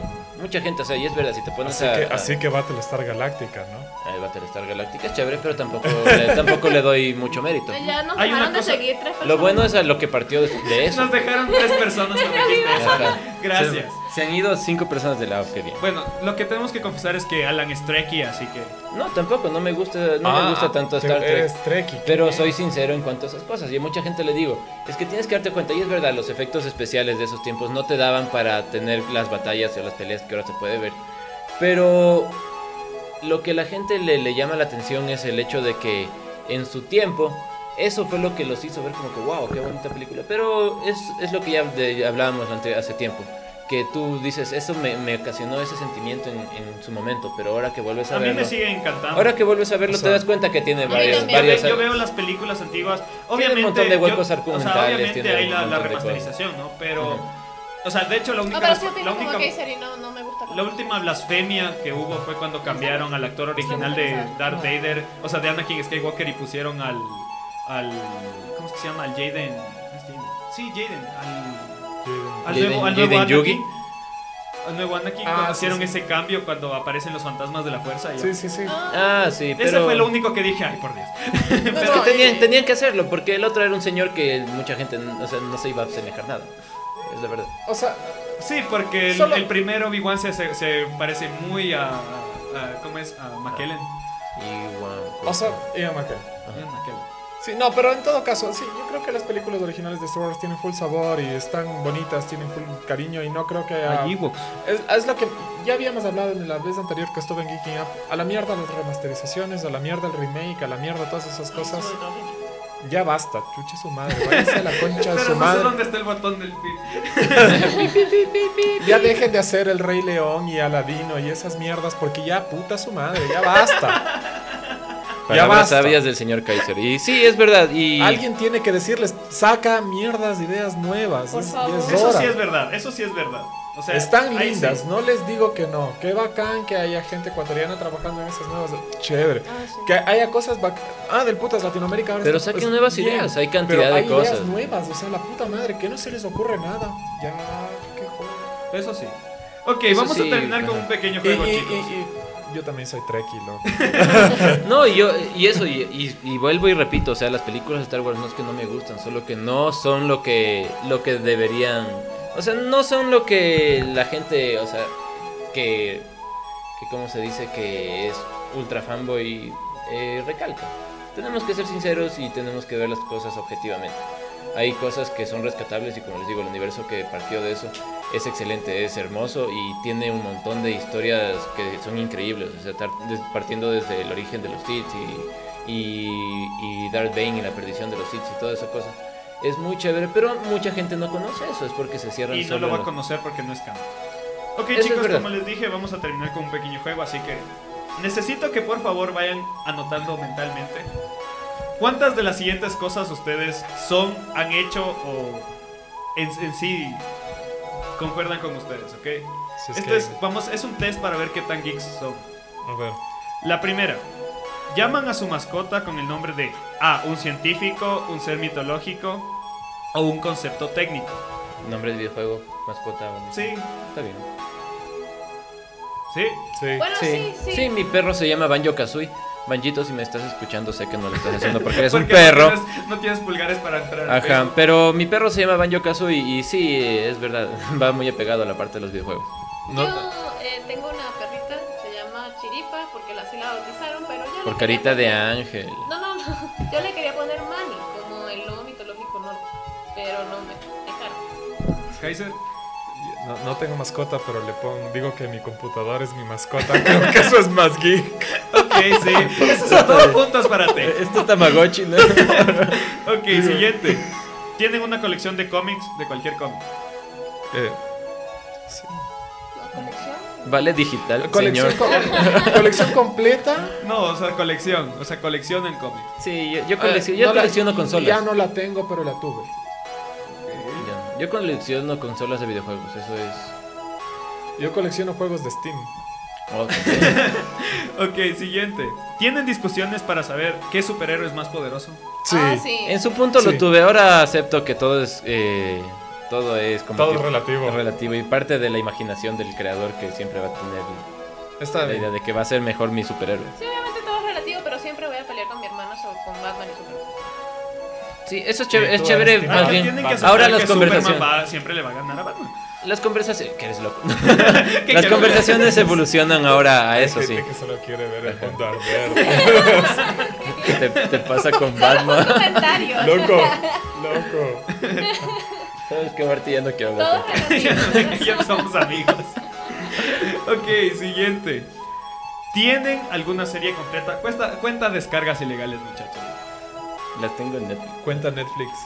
No, pero claro, o sea, hablando de, de que si es que me termin, si he terminado una serie y me la he vuelto a ver varias veces. Sí, Todo Meet Your Mother como 100 veces. Eso sí también es divertido. Pero hablando de Dragon Game Ball, es verdad. Game of Thrones Game como of Thrones me la veces. volví a ver de nuevo. ajá. La- hablando de películas, las del Señor de los Anillos y las del Hobbit, aunque digan que las del Hobbit no están, no están apegadas a las del libro, me gustan. Me gustan eh, Hay montón casi de- a, a la par que las del no Señor de los. Anillos. Son- Hay son un Y no montón. le querían de chiquita. Hay un montón de gente que se queja del Hobbit. El Hobbit es hermoso. Es hermoso, sí. Y las películas son lindas, Sí, excelentes. y yo, yo me, a veces me pego no las me gustó es la maratones de verme todas la- las cómo películas. rejuvenecieron a Orlando Bloom.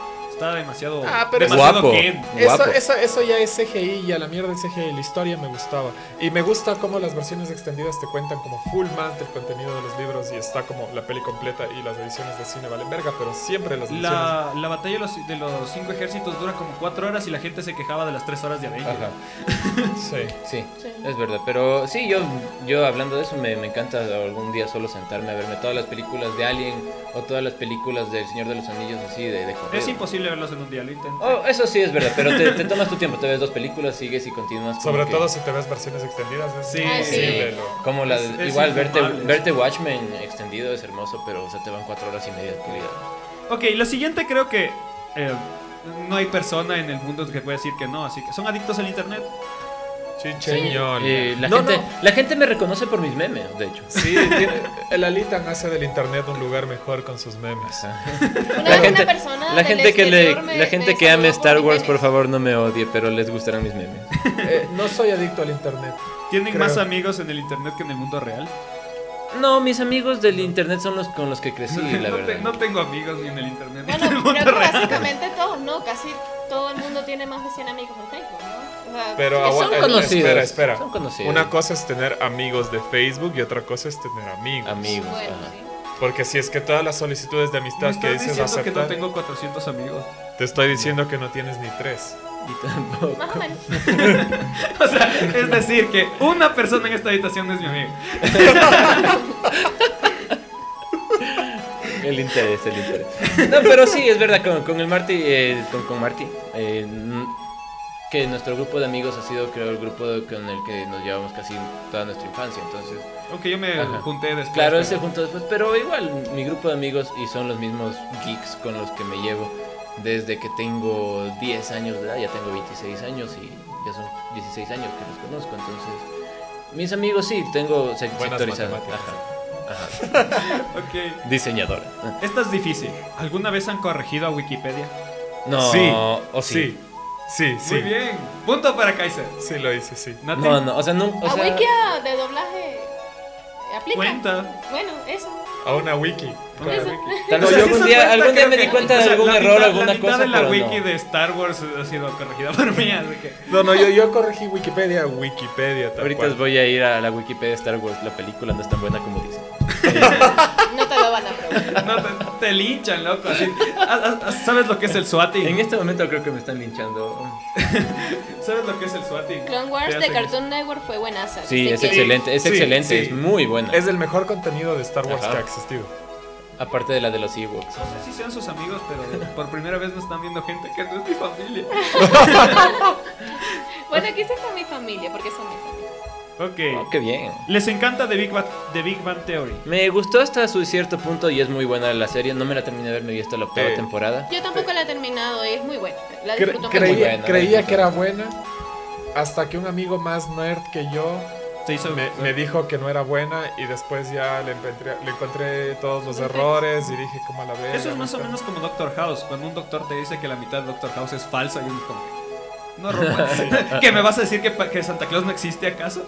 Un, un amigo me dijo, oye, Bi- Big Bang Theory no es buena. Es A mí una también. verga". Eh, Y ¿El Alejo dije te dijo acaso eso? No, Ah, ya. el arbolito. Alejo. Ah, ya. El arbolito me dijo, ya sé, que- sé que el arbolito es Eh, 10 mil veces es más De hecho, sí que yo". pensamos, eh, sí pensamos invitarlos al programa. Sí. A, a los dos nerds que estamos hablando. Ajá. Pero por el Pero sí. contenido, o sea, porque es gracioso. Es no gracioso. deja Y fue, es un contenido geek light para la gente. Que, Es para que de el hecho público. es una forma de Big Bang Theory, supuestamente, según lo que me explicaba mi amigo Nerd, es una forma de hacerte ver más tonto para la sociedad por ser un nerd hasta el punto en el que seas chistoso. O sea, es denigrarte como nerd. Como. Bueno, está de convocar una marcha. Creo que, Hay me, que, hay que ir a lincharlos. me sentí ofendido, así que voy a convocar una marcha. Ok. Esta, esta es fácil. ¿Les encantan los videojuegos? Eso no se pregunta. Chicheñol. Sí, soy fan de Legend va para Kaiser. Muerte. Su computadora tiene nombre. Sí, por supuesto, obvio. La mía sí, la mía tiene nombre de me la robaron hace cinco meses. Eh, Por favor, revuelve. La mía no tiene nombre, pero sí le hablo. Te puedes, te puedes quedar con la, con la computadora, pero por favor, másame la carpeta no abrir. La carpeta, la carpeta aquí no hay porno. Por favor, pásame la carpeta de deberes de ciencias sociales. Ok. Ok, siguiente. Nati es así como que incómodo. Momento para incómodo. Ok. ¿Han estudiado algún idioma artificial? Klingon.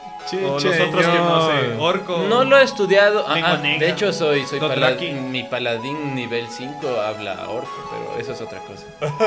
Yo estaba aprendiendo a hablar Dothraki. Jugamos eh, calabozos y dragones, por si acaso.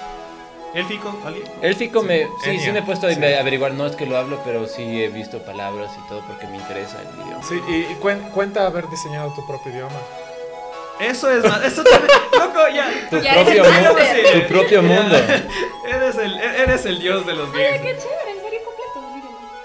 O sea, no está completo, está en proceso, pero está ya. Todavía faltan los verbos. A ver, un insulto, por favor. Eh, no, espera. Tengo, te-. ¿Alguna te- palabra? te- tengo que recurrir a, mi wiki y- para poder. Dame chance, loco. Ya. Tengo fluidez escrita, más no oral. No, sí, me sucede a mí también. Ok, eh, ¿son fans de la literatura de ciencia ficción o fantasía? Claro, Sí. Sí. claro que sí. Me gusta bastante las de Crepúsculo. No me entera, no es cierto, no es cierto. ¿Leyeron El Señor de los Anillos antes de que saliera la película? Yo no podía. No, No. son- no, No, me los leí. demasiado son- No y... pude. Era muy guambra Pero y eran unos era libros. Con, con un libro de esos podrías matar a una persona de un golpe. Loco, no, no. No, el- libros- el- el- la, la comunidad no es tan grande. Sí, es un libro. No, no, la comida no, pero el, Es, el es un libro mediano. eh, El de las dos torres.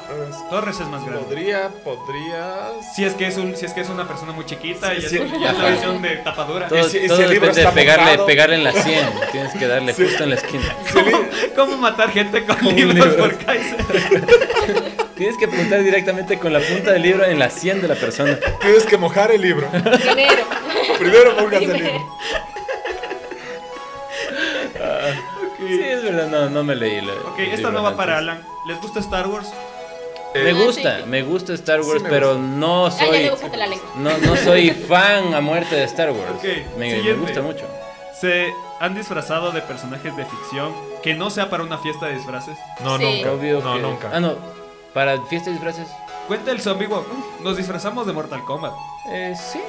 Bueno, no, no me, nunca me he vestido así como para ir a una convención de, de anime y esas cosas. Nunca. Yo, yo nunca voy a hacer así el ridículo. No les voy a, no le voy a hacer pasar Para a una, la fiesta, de, gente. para una eso. fiesta de disfraces sí me he vestido así, porque es fiesta de disfraces. O sea, para teatro aplica. No creo. No creo, porque en teatro ya es Claro, ya es, es deber. O sea, O sea, si es que fuera así, yo me disfracé de abejita en la escuela. cuenta como abejita maya. Una vez cuando estaba en primer grado me pidieron un traje de toro para fiestas de Quito y mi mamá me trajo un traje de vaca. y me tocó Loco. salir de Y hay vaca. fotos. Sí creo. Loco, no todos los toros son negros. Pero, Eso es racismo pero no tienen ubre. Eso es racismo bovino. ¿Tienen figuras de acción de series animadas o cómics? Sí. De- como Marcelín. No, yo tengo de videojuegos. Tengo de World of Warcraft. Yo, así te- como- bueno, tenía, tenía una máscara de... una réplica de, de- del hombre halcón que me la robaron también. Vuelve, Qué hijo por de favor. puta, loco, Tu- tenía, tuve do- ladrón geek. tuve loco, dos escudos del Capitán Y le América. robaron los dos. Eh, sí, y también me los robaron. Todo fue en, mi- un- en la misma noche. Era un ladrón geek, loco. Sí, era un ladrón geek. Estamos en todas partes, dominamos el mundo, insisto. No, fue el mismo día todo. Ah. Esto igual es fácil. ¿Tienen playeras o camisetas para mm, hacerlo más o menos? Con el símbolo de personajes de ficción. Sí, tengo camisetas Sí, de la mayor parte. Ok, Disney. va- esto es difícil. Y Sa- tengo, un- y tengo una de la NASA. Ah, sí, la de Houston, tenemos ¿Ves? un problema. Y- Justo igual. tres puntos más para ti. ok, esto es difícil. ¿Saben las tres leyes de la robótica de esa casi? Sí, claro. Por supuesto. Es eh, un robot debe obedecer todas las órdenes que le da su creador. Un robot no puede contradecir una orden de su cre- creador y un robot no puede obedecer una orden que haga daño a su creador. Te falta la parte de amen, ¿cómo es? A que no que- interfiera ajá, que con la primera ley, que no ley. interfiera con la segunda ley. Sí. Ah, sí es. Tengo la noción de que la sabía, pero gracias Kaiser. Y obviamente leen a Isaac Asimov. Sí, por sí, supuesto. Sí, sí, Isaac Asimov tiene un... Disculpen chicos, mi, mi diagnóstico es que son muy geeks. No, gracias. Y bueno, este fue el programa de, de regreso de, de Geeking Up. Nuestra tercera temporada está iniciando así a lo grande. Muchas gracias Kaiser por haber venido y, e iluminarnos con tu, con tu geekesidad. No sé si esa palabra existe, pero ya la Pero, dije así. no, pero- ya existe, ya existe. Todo existe después de ser nombrado. Sí, ¿Has leído la palabra más hermosa? Bueno, es un libro que dice que cualquier palabra puede existir, a menos si es que tú la creas y ya. Muy Y le bien. das un significado. Oh, qué Lo leí en séptimo de básico. Pero sí, ahora sí, Kaiser, eh, si no te dijimos, pues ahora eres miembro activo de, de Geeking Up. Tienes que estar aquí todos los viernes. todos los viernes, entonces salado. Si es, que, si es que tenías una- que salir a pasear, pues ya no. Antes tenemos una sorpresa para Eh, algunos. espérate, que- en el, perdona que te interrumpa, hay una cosa más. Dice, los viernes prefieres pasar hablando de cosas nerds antes que salir a una fiesta. Pues Ah. Obvio. hecho, de hecho, eso iba a decir, o sea, deberíamos, deberíamos tomarnos como ejemplo. ¿Te gusta todo el mundo está bailando, para estas alturas ya son las 9 y 45. Todo el mundo ya está en las últimas de la borrachera y nosotros aquí. ¿Te, te gusta jugar calabozos y dragones y fingir que De- estás en un bar bebiendo cerveza? No pienso volver a hacer eso porque siempre que juegan ustedes se muere alguien. Bueno, va al hospital alguien. De Sí, hecho, yo estoy Ah, ahorita, sí. de hecho ahorita estoy saltándome una partida por estar aquí. Muy bien, eso, Ah. es, eso es un gran sacrificio. Sí, yo quiero seguir jugando.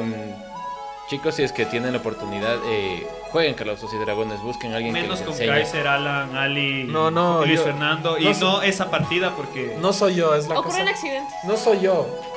El, el problema es la casa de la Lita. Eh, es que verán, el problema fue que antes de que me roben la casa, el, un día anterior, eh, un día antes jugamos la Ouija, entonces creo que el demonio sigue por ahí rondando. Y no es mentira, eso pasó, eh, Sí, bueno, la Ouija. 100% real, no fake. Ok, aquí va la Eso sorpresa. Es patrañas, ¿no? Para los que no sabían, el día de ayer fue el cumpleaños de Nati. Así No, que era un fantasma disléxico, loco, nunca dijo favor, nada.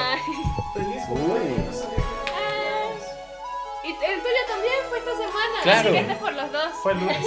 Gracias. ¡Feliz cumpleaños! ¡Feliz cumpleaños! Y, y yo estoy aquí como... ¿Por qué crees que yo estoy hasta acá? yo soy la persona que se incomoda. Oh, un Red Velvet. Bueno, lo bueno es que todos vamos a probarlo. Sí. Ok, y así llegamos a- al fin de Geeking Up. Chicos, un mensaje de despedida. Eh, pues nada chicos, les agradecemos que nos hayan, las personas que nos hayan seguido hasta ahora y tenemos muchas cosas un poco más interesantes, tenemos mucho contenido y nuevas sorpresas para ustedes, entonces síganos por favor en nuestras redes sociales, no se olviden de seguirnos en Spotify y en Radio Casa de la Cultura. Radio Casa de la Cultura, los domingos sale el programa. Ah, eso nos olvidamos de decir cuándo van a salir cada uno de los programas. Es verdad. Eh, a ver, eh, como saben, los lives de nuestro programa son los días viernes 8 de la noche. El podcast sale el día domingo a las 7 de la noche junto con la transmisión en, Radio Casa de la Cultura 940M o radiocce.com. Eh, también nos pueden escuchar en Google Podcast, Breaker, Radio Public y Spotify y en iBox. Y eh, también en Spotify van a salir los programas que ya les mencionamos al inicio del programa, que va a salir en el siguiente orden. El día martes va a salir Estación 7, el programa de Nati. El día miércoles va a salir Final Boss, el programa de Alan. Y el día jueves va a salir Expedientes Secretos G, que es mi programa. Así que estén atentos. Son cuatro programas a la semana. Van a tener contenido geek toda la semana para que se hagan más, más, más y más. Sí chicos, entonces aprovechen nuestros podcasts, van a estar llenos de bastante información y un poco dirigida mucho, mucho a un público objetivo. Directamente hablando en mi caso a la gente que le encanta los videojuegos, eh, visítennos y se van a enterar de cosas muy chéveres. Y todos los días hago streaming de... ¿Cierto? Sí. ¿Cierto Hago streaming de, ilustra- de ilustración todos los días, diseño personajes de fantasía y dibujo en vivo y pongo musiquita que después Facebook censura. Entonces, todo bien. Por suerte Twitch, ¿no? Twitch no censura, así que pueden entrar y pedir música, esa es parte de la mecánica. Ustedes entran, piden la música que quieran escuchar y yo la pongo para que me vean dibujar con la música que ustedes Y quieran. además ¿Cómo pueden aprender muchas técnicas. Eh, me encuentran en twitch.tv slash kitzer, facebook.com slash kitzer, en Instagram como kitzer, en patreon slash patreon.com slash kitzer y todas las cosas slash kitzer, ahí estoy. Es- es- soy el único Kaiser de internet, así que eso... da- Aparte da- de los da- que estuvieron en la Segunda Guerra Mundial. es el último Kaiser que quedó. No, no, no, los de la Segunda Guerra Mundial no tenían el... Era Kaiser, yo soy. Kaiser. Igual vamos a dejarles todas esas redes sociales y toda esa información de Facebook de Up para que estén pendientes y, y puedan ingresar desde allí. Por mi parte, eh, muchas gracias a todas las personas que nos acompañaron. Esta es la nueva temporada, la nueva imagen de. Y Lo estamos, lo estamos haciendo con mucho cariño y de verdad esperamos que lo hayan disfrutado bastante. Vamos a estar conectados por bastante rato y bueno, como en varios de los eh, episodios que hemos tenido, Siempre deseo que sean felices siendo ustedes mismos y que pues aprovechen cada segundo y cada momento de sus vidas. Bueno, ya, ya lo dijo alguien más sabio que Soy- nosotros, larga vida y prosperidad. Ay, Nano, nano. y próxima semana estén atentos a nuestra mesa porque va a tener un tono bastante interesante. Que ya lo verán. Entonces, chicos, eso es todo. Gracias Las- por seguirnos las el día de hoy. continúan.